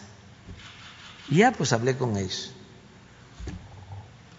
porque nosotros así empezamos, pues, con un micrófono. Ya lo he dicho, yo me subí a los camiones urbanos, ya por el 88, 89, Villahermosa, una parada, con mis volantes. Me subía yo, le pedía yo permiso al chofer y ahí le hablaba yo a la gente, rápido. Antes hablaba yo más rápido, hablaba yo de corrido. Y este, no como ahora. Y ahí terminaba yo de hablar, este, casi casi es, despierten, hay que cambiar, hay que acabar con la corrupción, hay mucha pobreza, es por el mal gobierno, aquí les entrego esto. Iba yo entregando el volante y me bajaba yo. Pues los camiones tenían la puerta de, de atrás, me bajaba. Y me subía otro. Y así me subía yo a 20, a 30 camiones, hasta que aguantaba. Pero veía yo, pues, como a 300, 400, 500 gentes porque iba yo a veces a las comunidades y era uno o dos o tres que tenían miedo, que los amenazaban. Entonces, eh, en el caso de Tamaulipas hace poco, hace como cinco años, seis, eh, voy a ese municipio y como tres o cuatro, luego a otro municipio de cercanos ahí también como diez. Y luego se me acerca una persona, íbamos a Hidalgo, me dice, en Hidalgo sí va a haber gente, ahí va a haber, le van a recibir como dos mil personas. Ah. Sí, pues está raro. No habían dos mil, habían como cuatro mil o cinco mil, lleno todo. Y ahí me encontré, porque yo no sabía, con esa organización, que tiene mucha presencia. Controlado en, ahí. En esa zona y en, en, este, en Hidalgo. Entonces, ya vamos al meeting y habla alguien y empieza a leer un texto de que ellos habían puesto orden ahí porque este, dominaban no sé qué organización y que ya había paz con métodos violentos expuestos por ellos, de antiguos presidentes municipales o regidores o autoridades, y que querían saber ¿no? qué opinaba yo. Entonces está la plaza llena este, y fue como un emplazamiento. Le agarré el micrófono y dije que la lucha nuestra era pacífica, que no compartía yo su punto de vista, lo que habían expresado, que respetaba sus acciones, pero que no las compartía, que nosotros queríamos el cambio por la vía pacífica y que nunca íbamos a recurrir a la violencia. Esa es una este, situación que enfrenté la primera vez, luego he ido dos, tres veces, a mí me respetan como en todo el país, este, y escucho a todos, convivo con todos. En el caso de Tamaulipas, pues ya te platiqué, ya te expresé, ya informé de que es un proceso que se ha iniciado, hay que esperar eh, lo que resulte. Eso es lo que puedo decirte. Le voy, a, le voy a pedir un favor muy especial, muy humanitario. En esa parte de Hidalgo está elegido Buenavista. Es un poblado que tienen encapsulado porque supuestamente ahí hay delincuentes que no han sido detenidos. Pero ahí también existen niños, mujeres, adultos mayores. Ahí no llega ningún programa social. El año pasado vine y le comenté de un asesinato, de una, porque todos los días los balacean, en la mañana, en la tarde, en la noche, todos los días. Entonces, el, año pasado vine y le comenté qué es lo que había pasado. Hirieron a un hombre, a un joven, como de 26 años, y fue la policía del Estado y fue la, eh, una, una patrulla, una ambulancia de protección civil. Sacaron al muchacho con la esposa y una tía en el, y un niño de, como de ocho años, siete años. Salieron de ahí y saliendo la policía le dio para adelante más rápido y dejó en manos eh, al, de, de, protección civil de, los, de, ese grupo, la columna armada Pedro J. Méndez. Ahí mismo mataron a la señora y a, la tía y al niño se lo llevaron. Después cruzaron al muchacho asesinado. En ese tiempo la gente del ejido, apoyado por la policía, salían a comprar alimentos. Aunque les hacían la vida imposible, los dejaban ir a comprar alimentos. De ese día ya no van. Ellos tenían sembrado nopalitos, algunos, algunas este, legumbres, pero ahorita con el frío se quemó. Ellos ya tienen, desde el año pasado, que no salen a comprar mandado y nadie va apoyarlos ya hablamos en derechos humanos, ya hablamos en gobernación, en todas las policías, y, hasta ahorita nadie los acompaña por, por humanidad a comprar alimento. Ni una despensa llega ahí, ni un programa alimentario, nada de las becas para los niños, nada de eso pasa. Eso nada más es una petición. Y el otro tema, el otro tema que le quiero decir, es una lucha de hace 32 años de los ex trabajadores de ULES mexicanos. En aquel tiempo eh, se hizo un decreto por parte del presidente Miguel de la Madrid. Este decreto, este, como se estaba Carlos Salinas de Gortari como de, programación y presupuesto, y fue cuando se hizo la privatización de, empresas como ULES mexicanos. Eh, para poder privatizar llegaron a un acuerdo eh, y se hizo un decreto en el que se dio mínimo el 2% de, del total del valor para los trabajadores, ex trabajadores que iban a ser liquidados. Ahí hay un problema que tiene que ver con la forma en que se liquidaron, unos adeudos que quedaron ahí, pero lo más importante de todo es que ese decreto nunca se cumplió. Y estas familias han pasado por tantas cosas, este, suicidios, eh, ya no pudieron trabajar, eh, perdieron familias, hay viudas, o sea, están esperando que eh, confíen en usted. Yo he estado en, algunos eventos donde ellos dicen, es un honor luchar con Obrador. Tienen fe en que usted les haga justicia y que se investigue dónde quedó el decreto, porque ni en transparencia les han mostrado completo el decreto y Hacienda no ha cumplido con esos trabajadores. Eran alrededor de 700, ya han muertos, pero tiene mucha fe en usted. Muy bien, bueno, ¿te parece? Porque tenemos que eh, darle la palabra a otros compañeros. ¿Te parece que ahora Rosa Isela, la secretaria de Seguridad Pública y Protección Ciudadana, te va a atender ahora mismo para estos dos asuntos? Lo de la protección a estos este, eh, integrantes de elegido en el municipio de Hidalgo y lo de los trabajadores, si te parece. Muy bien. Sí. Este, vámonos, eh, si no nos alcanza, eh, queda la lista, ¿no? Para, mañana. Alejandra. Eh, Buenos días presidente. Alejandra Barriguete, de Mexicanos contra la Corrupción.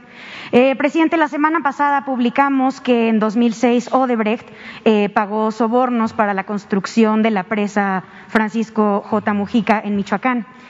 Eh, uno de los funcionarios que en aquel momento firmó estos contratos con Odebrecht fue Gabriel, Gabriel Mendoza, quien hoy es responsable de Seguridad Nacional de su gabinete.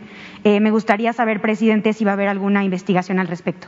Sí, todos los que estén involucrados en un presunto delito deben de ser eh, investigados. No hay impunidad en mi gobierno. Entonces, eh, vamos a, a informar a mexicanos contra la corrupción este, de este asunto. Hago ese compromiso. Ok, gracias, presidente. Eh, Antonio Baranda. ¿No vino? Ah, Antonio. Gracias, presidente. Buenos días. Eh, presidente, el día de hoy se da a conocer que las obras de Dos Bocas son operadas legalmente por una filial de Pemex, que es PTI, pero en realidad están en manos de una empresa que opera como outsourcing. De acuerdo con la Auditoría Superior de la Federación, PTI es una empresa fachada que no tiene empleados, eh, por lo que sus servicios, tanto administrativos, legales como financieros, están a cargo de MGI, otra empresa que fue creada durante el sexenio de eh, Enrique Peña Nieto. Para la auditoría, este esquema se trata de lo que ellos denominan una tercerización de servicios que dificulta la rendición de cuentas. Quisiera preguntarle en este sentido si está justificado el uso de esta empresa que opera como outsourcing para las obras de esta, eh, eh, eh, perdón, para las obras de Dos Bocas, perdón. Sí está justificado, no conozco el detalle. Lo que sí sé es de que la construcción de esta obra está bajo la responsabilidad de la secretaria de Energía, Rocío Nale, que es una mujer íntegra, honesta, recta, desde las mejores o de los mejores servidores públicos. Es eh, un motivo de orgullo tener a Rocío Nale colaborando en el gobierno de la transformación y está haciendo muy bien las cosas, no es corrupta, o sea, no es la... Bueno, no lo voy a decir. Este, no son los secretarios de energía que habían antes. Y ahí se lo dejo a usted de tarea y el reforma podría este, hacer la investigación. Presidente, pero está justificado aun cuando se utiliza una empresa que aparentemente es, fachada y que opera como outsourcing. No conozco el detalle, este, pero Rocío puede explicar muy bien. Este, que por cierto le, le mando un abrazo. Ya le hablé ayer, pero porque este falleció su mamá, pero ella viene la semana que viene. Se investigará este tema. No, no, no, ella va a venir a explicarle al Reforma, porque el Reforma, sí, este, eh, siempre nos está atacando sin fundamento. el reforma este, está convertido en un pasquín. Que está en contra nuestra y a favor del conservadurismo y de la corrupción. Entonces quiero que venga, que es buen debate, que venga este Rocío y que aclare. Es información de la Auditoría Superior de la Federación. Sí, sí, sí, sí, pero ya sabemos que no se enteraron ustedes de que la Auditoría Fiscal de la Federación se equivocó en sus cuentas nada más en 200 mil millones de pesos. ¿O pasó de noche eso? Este, y aquí aprovecho para decirles, este, fueron los de Reforma allá tranviarios, porque saqué un video en donde estoy bateando, porque ya estoy macaneando de nuevo. ¿Por qué no ponen el video? Y este, y fueron a hacer el gran reportaje. Creo que hasta en primera plana lo pusieron, en donde entrevistan a Guerrita, el administrador del Deportivo. Dice, no, ni viene aquí y solo camina. Pues también camino, pues es para calentar. Le doy diez vueltas a todo el campo y corro y cacho y agarro rolas y bateo, macaneo. Pero no tienes el video, pero al reforma este, me quiso. Ver, miren, miren cómo estoy.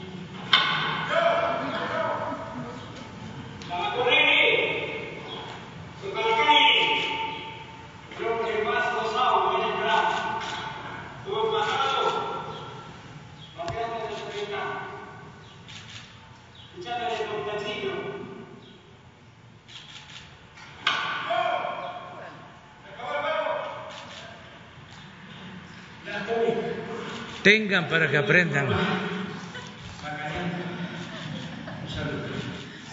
Pero fueron al día siguiente, fíjense el periodismo del Reforma. O sea, es un asunto este excesivo, extremista. Al día siguiente van al al Deportivo y entrevistan al administrador, que si era cierto que yo bateaba. Y Guerrita les dice, pues sí, viene aquí a caminar, también juega. Entonces, al día siguiente, el reforma, solo camina. Pero yo creo que sí fue ocho, ¿no, no estuvo en la primera página, en la primera plana? En la nota sí. A ver, pon el periódico. En el portal. Ah. Pero no es contigo, ¿eh? Tú, tú mereces todo nuestro respeto. ¿Sí? Todo nuestro respeto. Regresando al tema de dos bocas, presidente, entonces considera que hubo equivocaciones también de la auditoría en este tema. Seguramente, seguramente. Pero yo ya no quiero este, solo eh, tratar ese tema, el de la auditoría. Lo que quiero es sí, que eh, Rocío explique lo que se está haciendo en dos bocas y que este le informe a la gente y al mismo tiempo eh, utilice el derecho de réplica contra el reforma porque constantemente todos los días bueno estoy hablando del béisbol pero en todo. Entonces, como este es un asunto interesante, importante, porque es una insinuación de que puede haber corrupción o cuando menos eh, un mal procedimiento que eh, viola la norma es exactamente eh, lo que se maneja eh, en la prensa vendida o alquilada eh, en el AMPA del periodismo, la máxima esa de que la calumnia, cuando no mancha, tizna. Entonces, hay que este, actuar con ética.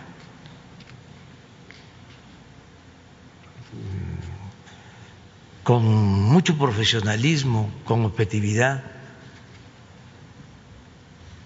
Y esto no solo es un asunto de reforma, pues tiene que ver con el universal y tiene que ver con la mayoría de los medios de información, con honrosas excepciones, y no solo con los mm, de México.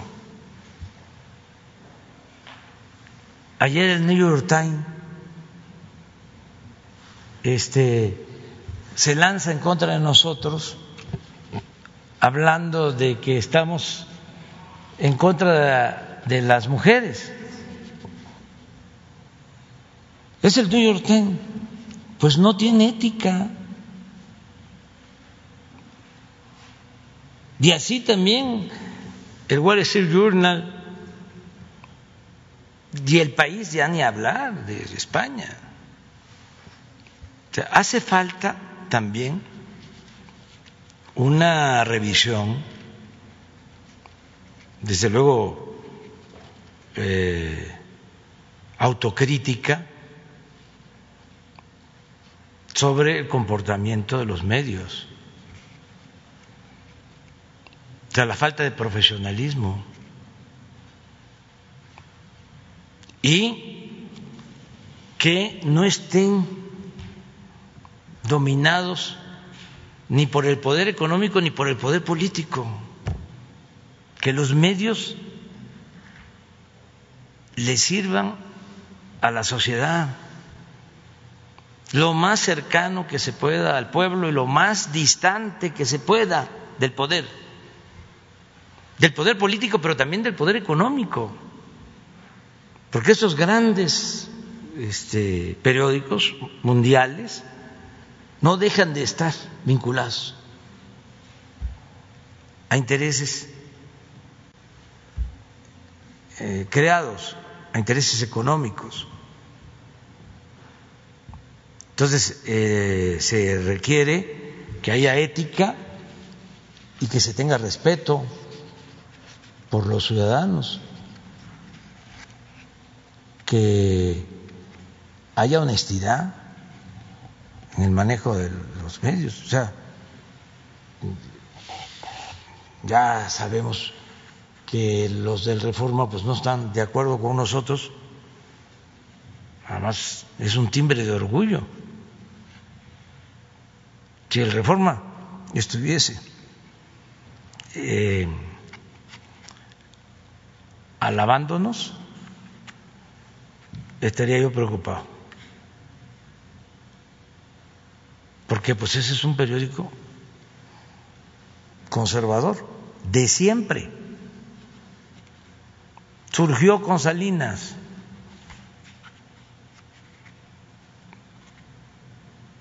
Él es defensor de la política neoliberal. Él está en contra, por eso, ese periódico, de eh, lo que nosotros representamos, de la transformación que queremos llevar a cabo, de acabar con la corrupción en México, de que no haya injusticias, de que se fortalezcan valores, que no haya el doble discurso, la hipocresía de este, decir una cosa y hacer otra. Eso que es muy común en el conservadurismo. Entonces, por eso es, pero no es contra ti, tú estás eh, haciendo tu, tu trabajo y a ti te vamos a respetar siempre y si yo te hablo a ti, este, lo hago porque tú representas el periódico, pero no es contra ti, es contra los machuchones, contra los camajanes. Presidente, y si me permite un segundo tema, hace unos días se dio a conocer que en el Consulado de México en San Antonio se dio una matrícula consular a una ministra, eh, Esquivel. Eh, preguntarle si ya se tiene avances en estas investigaciones del órgano interno de control de la Cancillería, qué es lo que sucedió, si está justificado que se le haya dado esta matrícula consular a la ministra. Ya informó ayer eh, Relaciones y tengo entendido de que ya envió una carta la ministra al Reforma. A ver, saca, ¿no la publicaron? En primera plana. Pero a ver si la publicaron al Reforma. ¿Y qué dice? Vamos. Ella argumenta que su esposo tiene una propiedad en, ese, en, San Antonio y que por ese motivo pidió esta matrícula. Sin embargo, este documento se expide básicamente a personas que son residentes de ese lugar. En este caso, quería preguntarle si está justificado que se le haya dado esa matrícula precisamente por esa razón. Hay que verlo con relaciones exteriores, si corresponde a ellos atender este asunto. Pero sí aclaró, ¿no? Sí. Pero hay que transparentar todo, que la vida pública sea cada vez más pública. Solo si me permite un, último tema, eh, presidente. El día de ayer la secretaria recibió a Tudor, una persona señalada de ser eh, líder de una red eh, rumana, una mafia rumana de clonación de tarjetas. Preguntarle a la secretaria particularmente qué es lo que habló con esta persona, qué le dijo y si está justificado que una persona que es investigada por autoridades mexicanas, incluso extranjeras en Estados Unidos, sea recibido por una secretaria de Estado en este caso.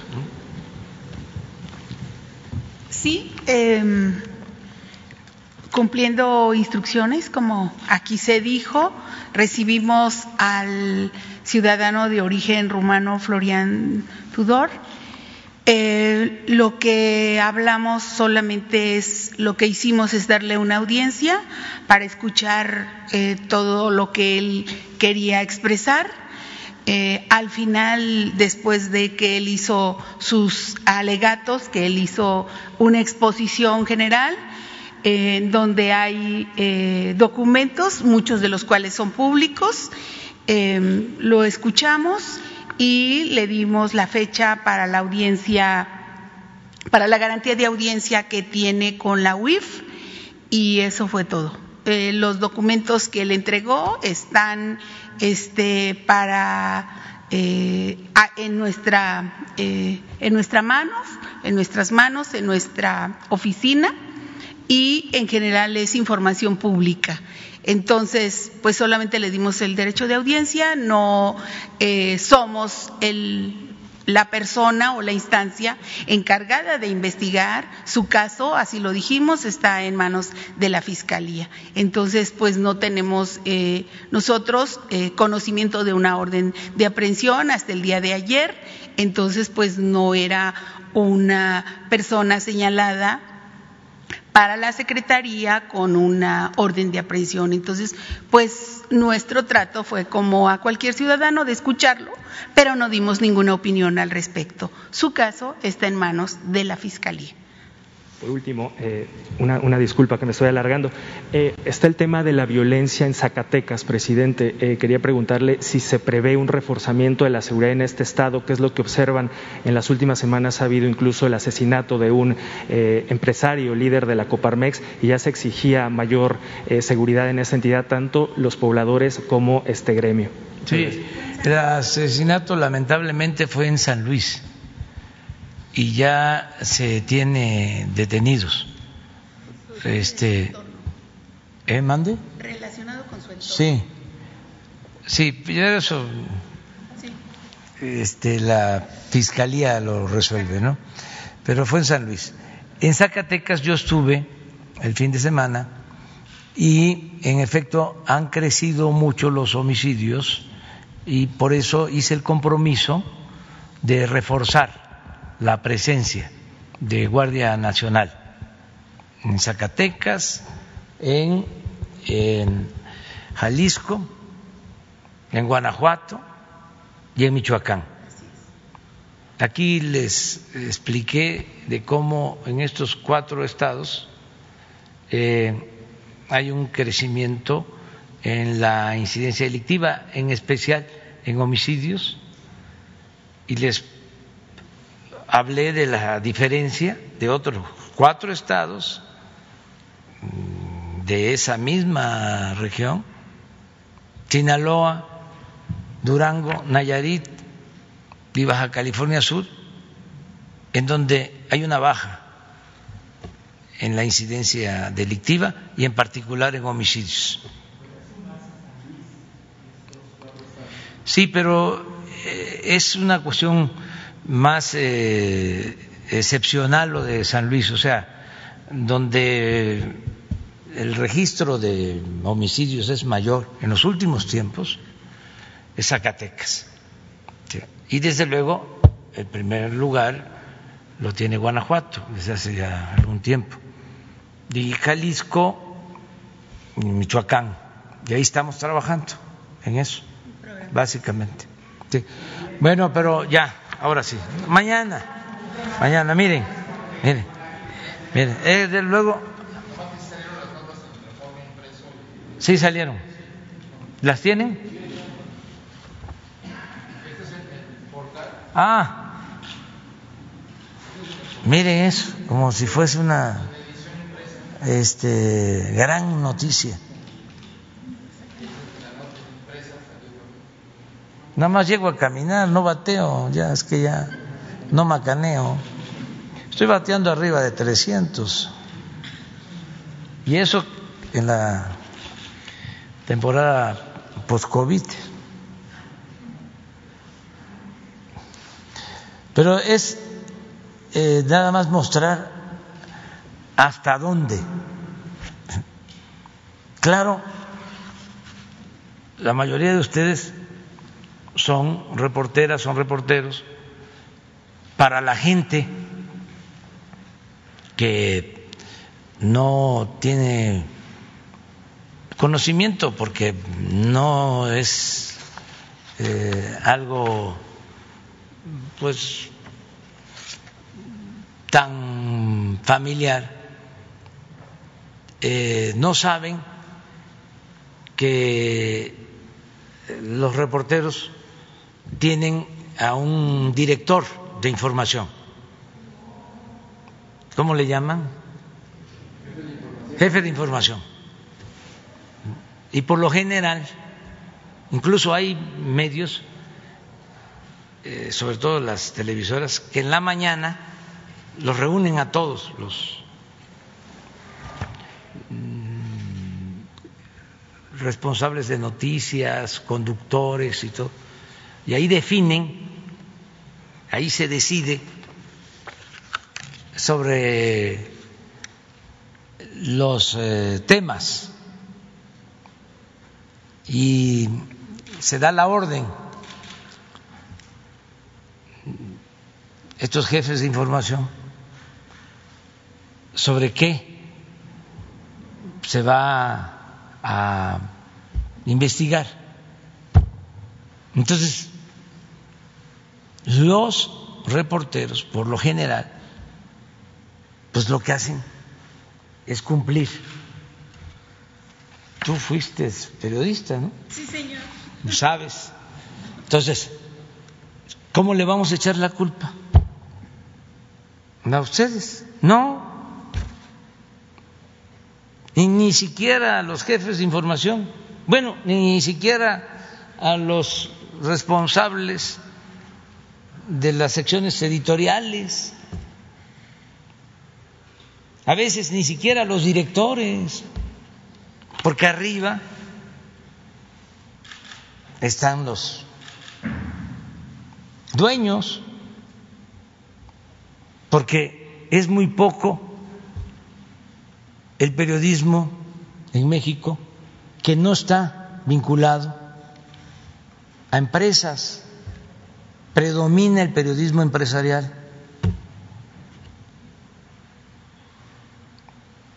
Entonces, es muy injusto pues que se le culpe a un periodista, pues tiene que cumplir con su trabajo. Al contrario, el periodista corre riesgos, este, es el que enfrenta eh, a los eh, inconformes, a los este, que se sienten ofendidos, y los de arriba ni se despeinan. Los de mero arriba ni se despeinan. Nada más si acaso dice, eh, denle otra vuelta a la tuerca, apriétenle más, a ver si afloja. Pero dan la orden arriba y ahí se viene en cascada. Entonces, ese periodismo empresarial, pues, eh, es el que, no todos, eh, incluso, no ven eh, con buenos ojos la transformación. Pero no solo es porque dejaron de recibir publicidad o ya no reciben lo que se les daba antes, porque mm, si antes en general recibían 12 mil millones de pesos en publicidad, pues ahora son tres mil, ¿no? Dos mil. Pero no es eso, no es eso. Son los negocios. Porque en los contratos de obra, por ejemplo, en el caso del reclusorio o de los reclusorios estos, ahí están dueños de medios. ¿Qué hacen los dueños de medios metidos en la construcción de reclusorios?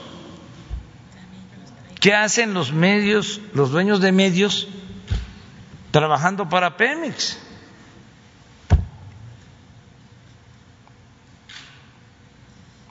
Con contratos para Pemex. ¿Qué hacen los dueños de los medios?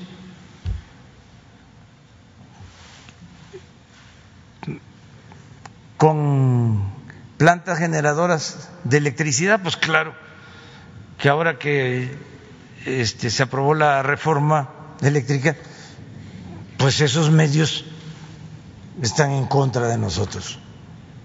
Pero a todos les ofrezco disculpa porque nosotros tenemos que defender, es nuestro trabajo a los ciudadanos, defender la hacienda pública, el dinero del presupuesto que es dinero de todos. Para eso nos eligieron, no para mantener la corrupción. Eso ya pasó. Entonces, y así vamos a seguir, porque lo otro sería una traición, sería traicionar al pueblo. Entonces, que nos entendamos eh, y que además podamos con mucho respeto mantener el debate, que es muy bueno, muy bueno.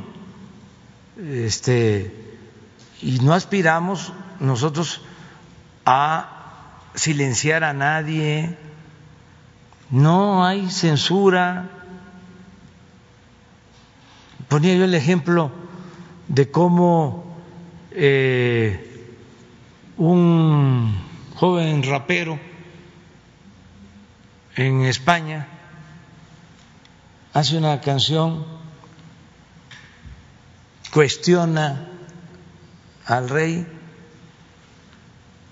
y supuestamente exalta al terrorismo y a la cárcel.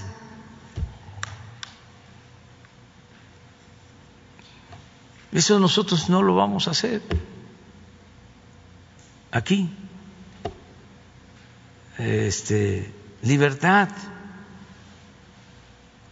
a todos. ¿Y cuál es el límite? Pues el que uno mismo se ponga porque cuando alguien es grosero y se pasa, se le revierte. Más en nuestro país, que la gente es muy respetuosa. Entonces, es autolimitarnos, nada más. Lo que decían los liberales cuando eh, se proponían reformas o leyes mordazas. Decían, la prensa se regula con la prensa. O sea, entre nosotros mismos. Ahora que viene el Día Internacional de las Mujeres, decía, hablaba de, también del ejemplo de España. Y esto porque este, es la información que tengo, porque no estoy todo el tiempo viendo ¿no? periódicos y para que no se piense que es una fijación en contra de España. Respeto mucho al pueblo español. Es un pueblo ejemplar, trabajador, eh, amante de la justicia. No, me refiero a autoridades, a la llamada clase política, porque eso no solo es de un país, es de todos. Esto de que en el periódico El País nos critica que porque estamos en contra del feminismo, en contra de las mujeres, pues no. Nosotros respetamos mucho a las mujeres, siempre, siempre lo hemos hecho, hemos defendido a las mujeres. Somos precursores en la defensa y el respeto a las mujeres. Pero el conservadurismo que anda buscando cómo nos este, etiqueta de algo, eh, quieren este, proyectar esa imagen de nosotros, de mala fe. Esto del New York Times de ayer, que no he leído la nota, pero en primera plana, ¿no lo tienes ahí? Imagínense, pero este, ¿no les parece un exceso? Bueno, en el caso del país, eh, les dijimos ayer, en España ahora que se va a conmemorar el aniversario de la lucha de las mujeres, ya se prohibió el que se movilicen. No pueden movilizarse más de 600 mujeres en Madrid. Aquí no. Aquí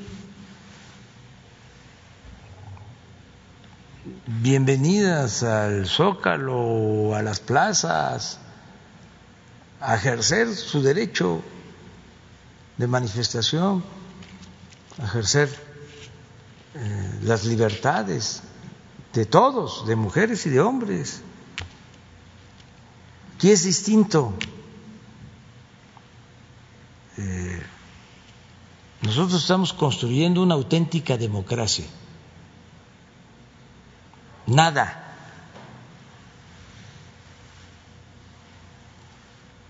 que tenga que ver con el autoritarismo, con las dictaduras. Esa también es una diferencia entre el pensamiento conservador y el pensamiento liberal. Los conservadores son muy autoritarios, represores. No quiero decir más cosas, pero son muy dados al uso de la fuerza, la mano dura. ¿Se acuerdan cómo decían antes que no les iba a temblar la mano? ¿Mm? Caiga quien caiga. Y la guerra, en vez de atender las causas de la violencia, se pusieron a enfrentar la violencia con la violencia, como si se pudiese apagar el fuego con el fuego como si se pudiese enfrentar el mal con el mal. El mal hay que enfrentarlo haciendo el bien. Y la paz y la tranquilidad son frutos de la justicia. Hay una eh, anécdota, no anécdota, un hecho. Una vez este señor que fue gobernador de Coahuila,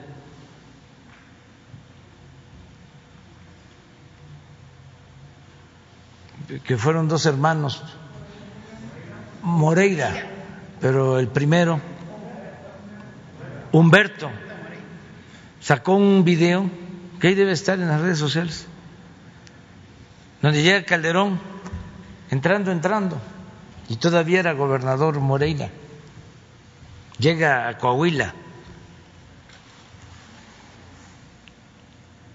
Y dice Moreira que lo recibe y entre las cosas que le pregunta Calderón es sobre la delincuencia y sobre alguien en particular. Y dice Moreira que la respuesta de Calderón fue, lo voy a a poner en orden. Y dice Moreira, me diste miedo, Felipe. me diste miedo. Imagínense, cuando vi eso, ay,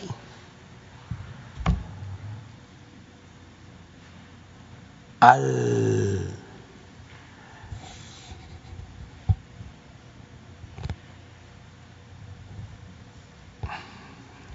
hasta ahí lo dejo para el otro capítulo. Iba a hablar del, de Pani, que era muy amigo de Obregón.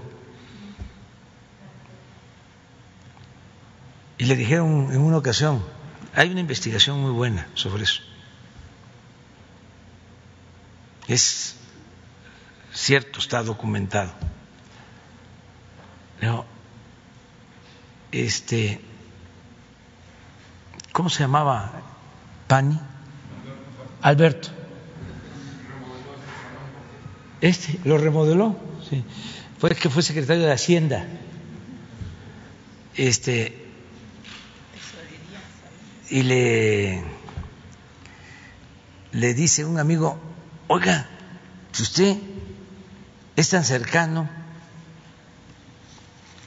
Al presidente Obregón, ¿por qué no es presidente. Búsquela. Y le contesta Pani, no puedo yo ser presidente, porque para ser presidente se necesita mandar a matar y yo no podría hacerlo. Eso contestó Pani. Ojalá y eso no vuelva nunca, jamás. El autoritarismo, las malas entrañas en los funcionarios, en las autoridades. Ojalá y eso desaparezca para siempre. Ese afán autoritario. Eh, lo que se reflejó en el 68. Están las memorias no acreditadas, pero todo parece indicar que son ciertas de Díaz Ordaz. Las eh, comentó o se las entregaron a Krause. Y ahí se lee este, lo que pensaba el presidente Díaz Ordaz, su pensamiento. Por ejemplo, el ponerse eh, a cuestionar, pero casi con odio, el que el ingeniero Eberto Castillo haya participado dando el grito de independencia en Ciudad Universitaria. Le decía el presidentito. Imagínense, sentirse ofendido por eso. Y otras revelaciones del autoritarismo. Entonces, eh, no eh, debemos de dar cabida a ese pensamiento autoritario. A ver, el New York Times.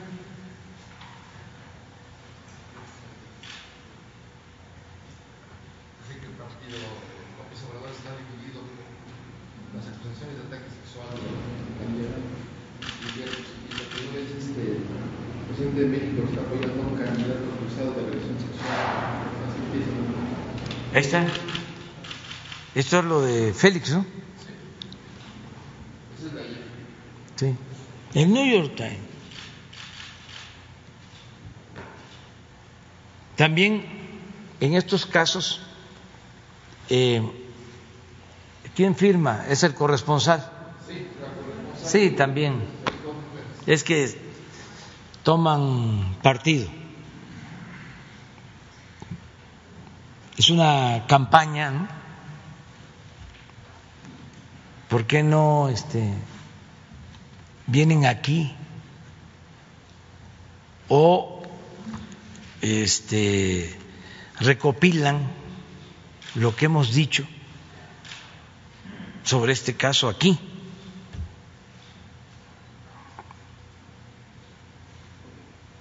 de que tienen que resolver los ciudadanos de Guerrero, las mujeres y los hombres de Guerrero, de que si hay una acusación, pues una autoridad tiene que juzgar que no pueden haber linchamientos políticos no sabrán el New York Times de que Félix hace dos años y medio, fue electo senador de Guerrero y que es exactamente ahora que está participando, buscando ser candidato, cuando surge todo este escándalo. ¿Qué no saben los del New York Times de que el acusador principal de Félix fue el ex procurador de Guerrero del gobierno del PRI?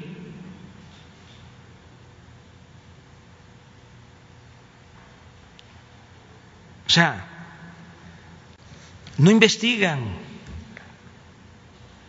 calumnian. Sí, pero ya eso ya es meternos en otros asuntos.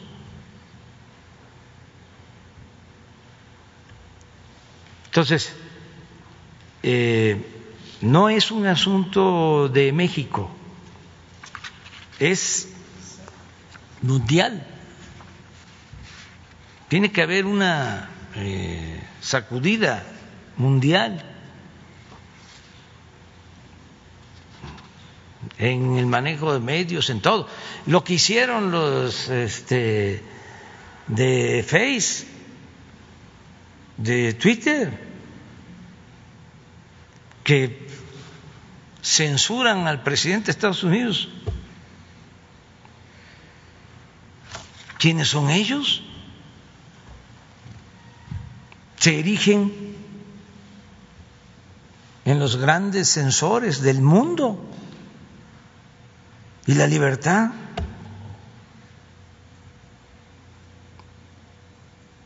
Puedo no estar de acuerdo con lo que estás diciendo, pero voy a respetar tu derecho a decirlo. ¿Y qué? La Estatua de la Libertad de Nueva York. Es un símbolo vacío, nada más fue el regalo de los franceses a los estadounidenses, una estatua sin sentido. ¿Dónde está la libertad?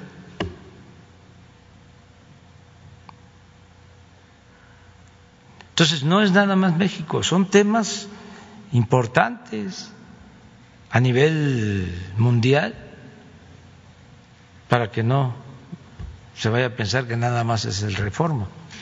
Bueno, nos vemos. Miren, quedó Carlos Calzada, Alberto Morales, Hans Salazar, Diego Cedillo y Rodolfo Montes.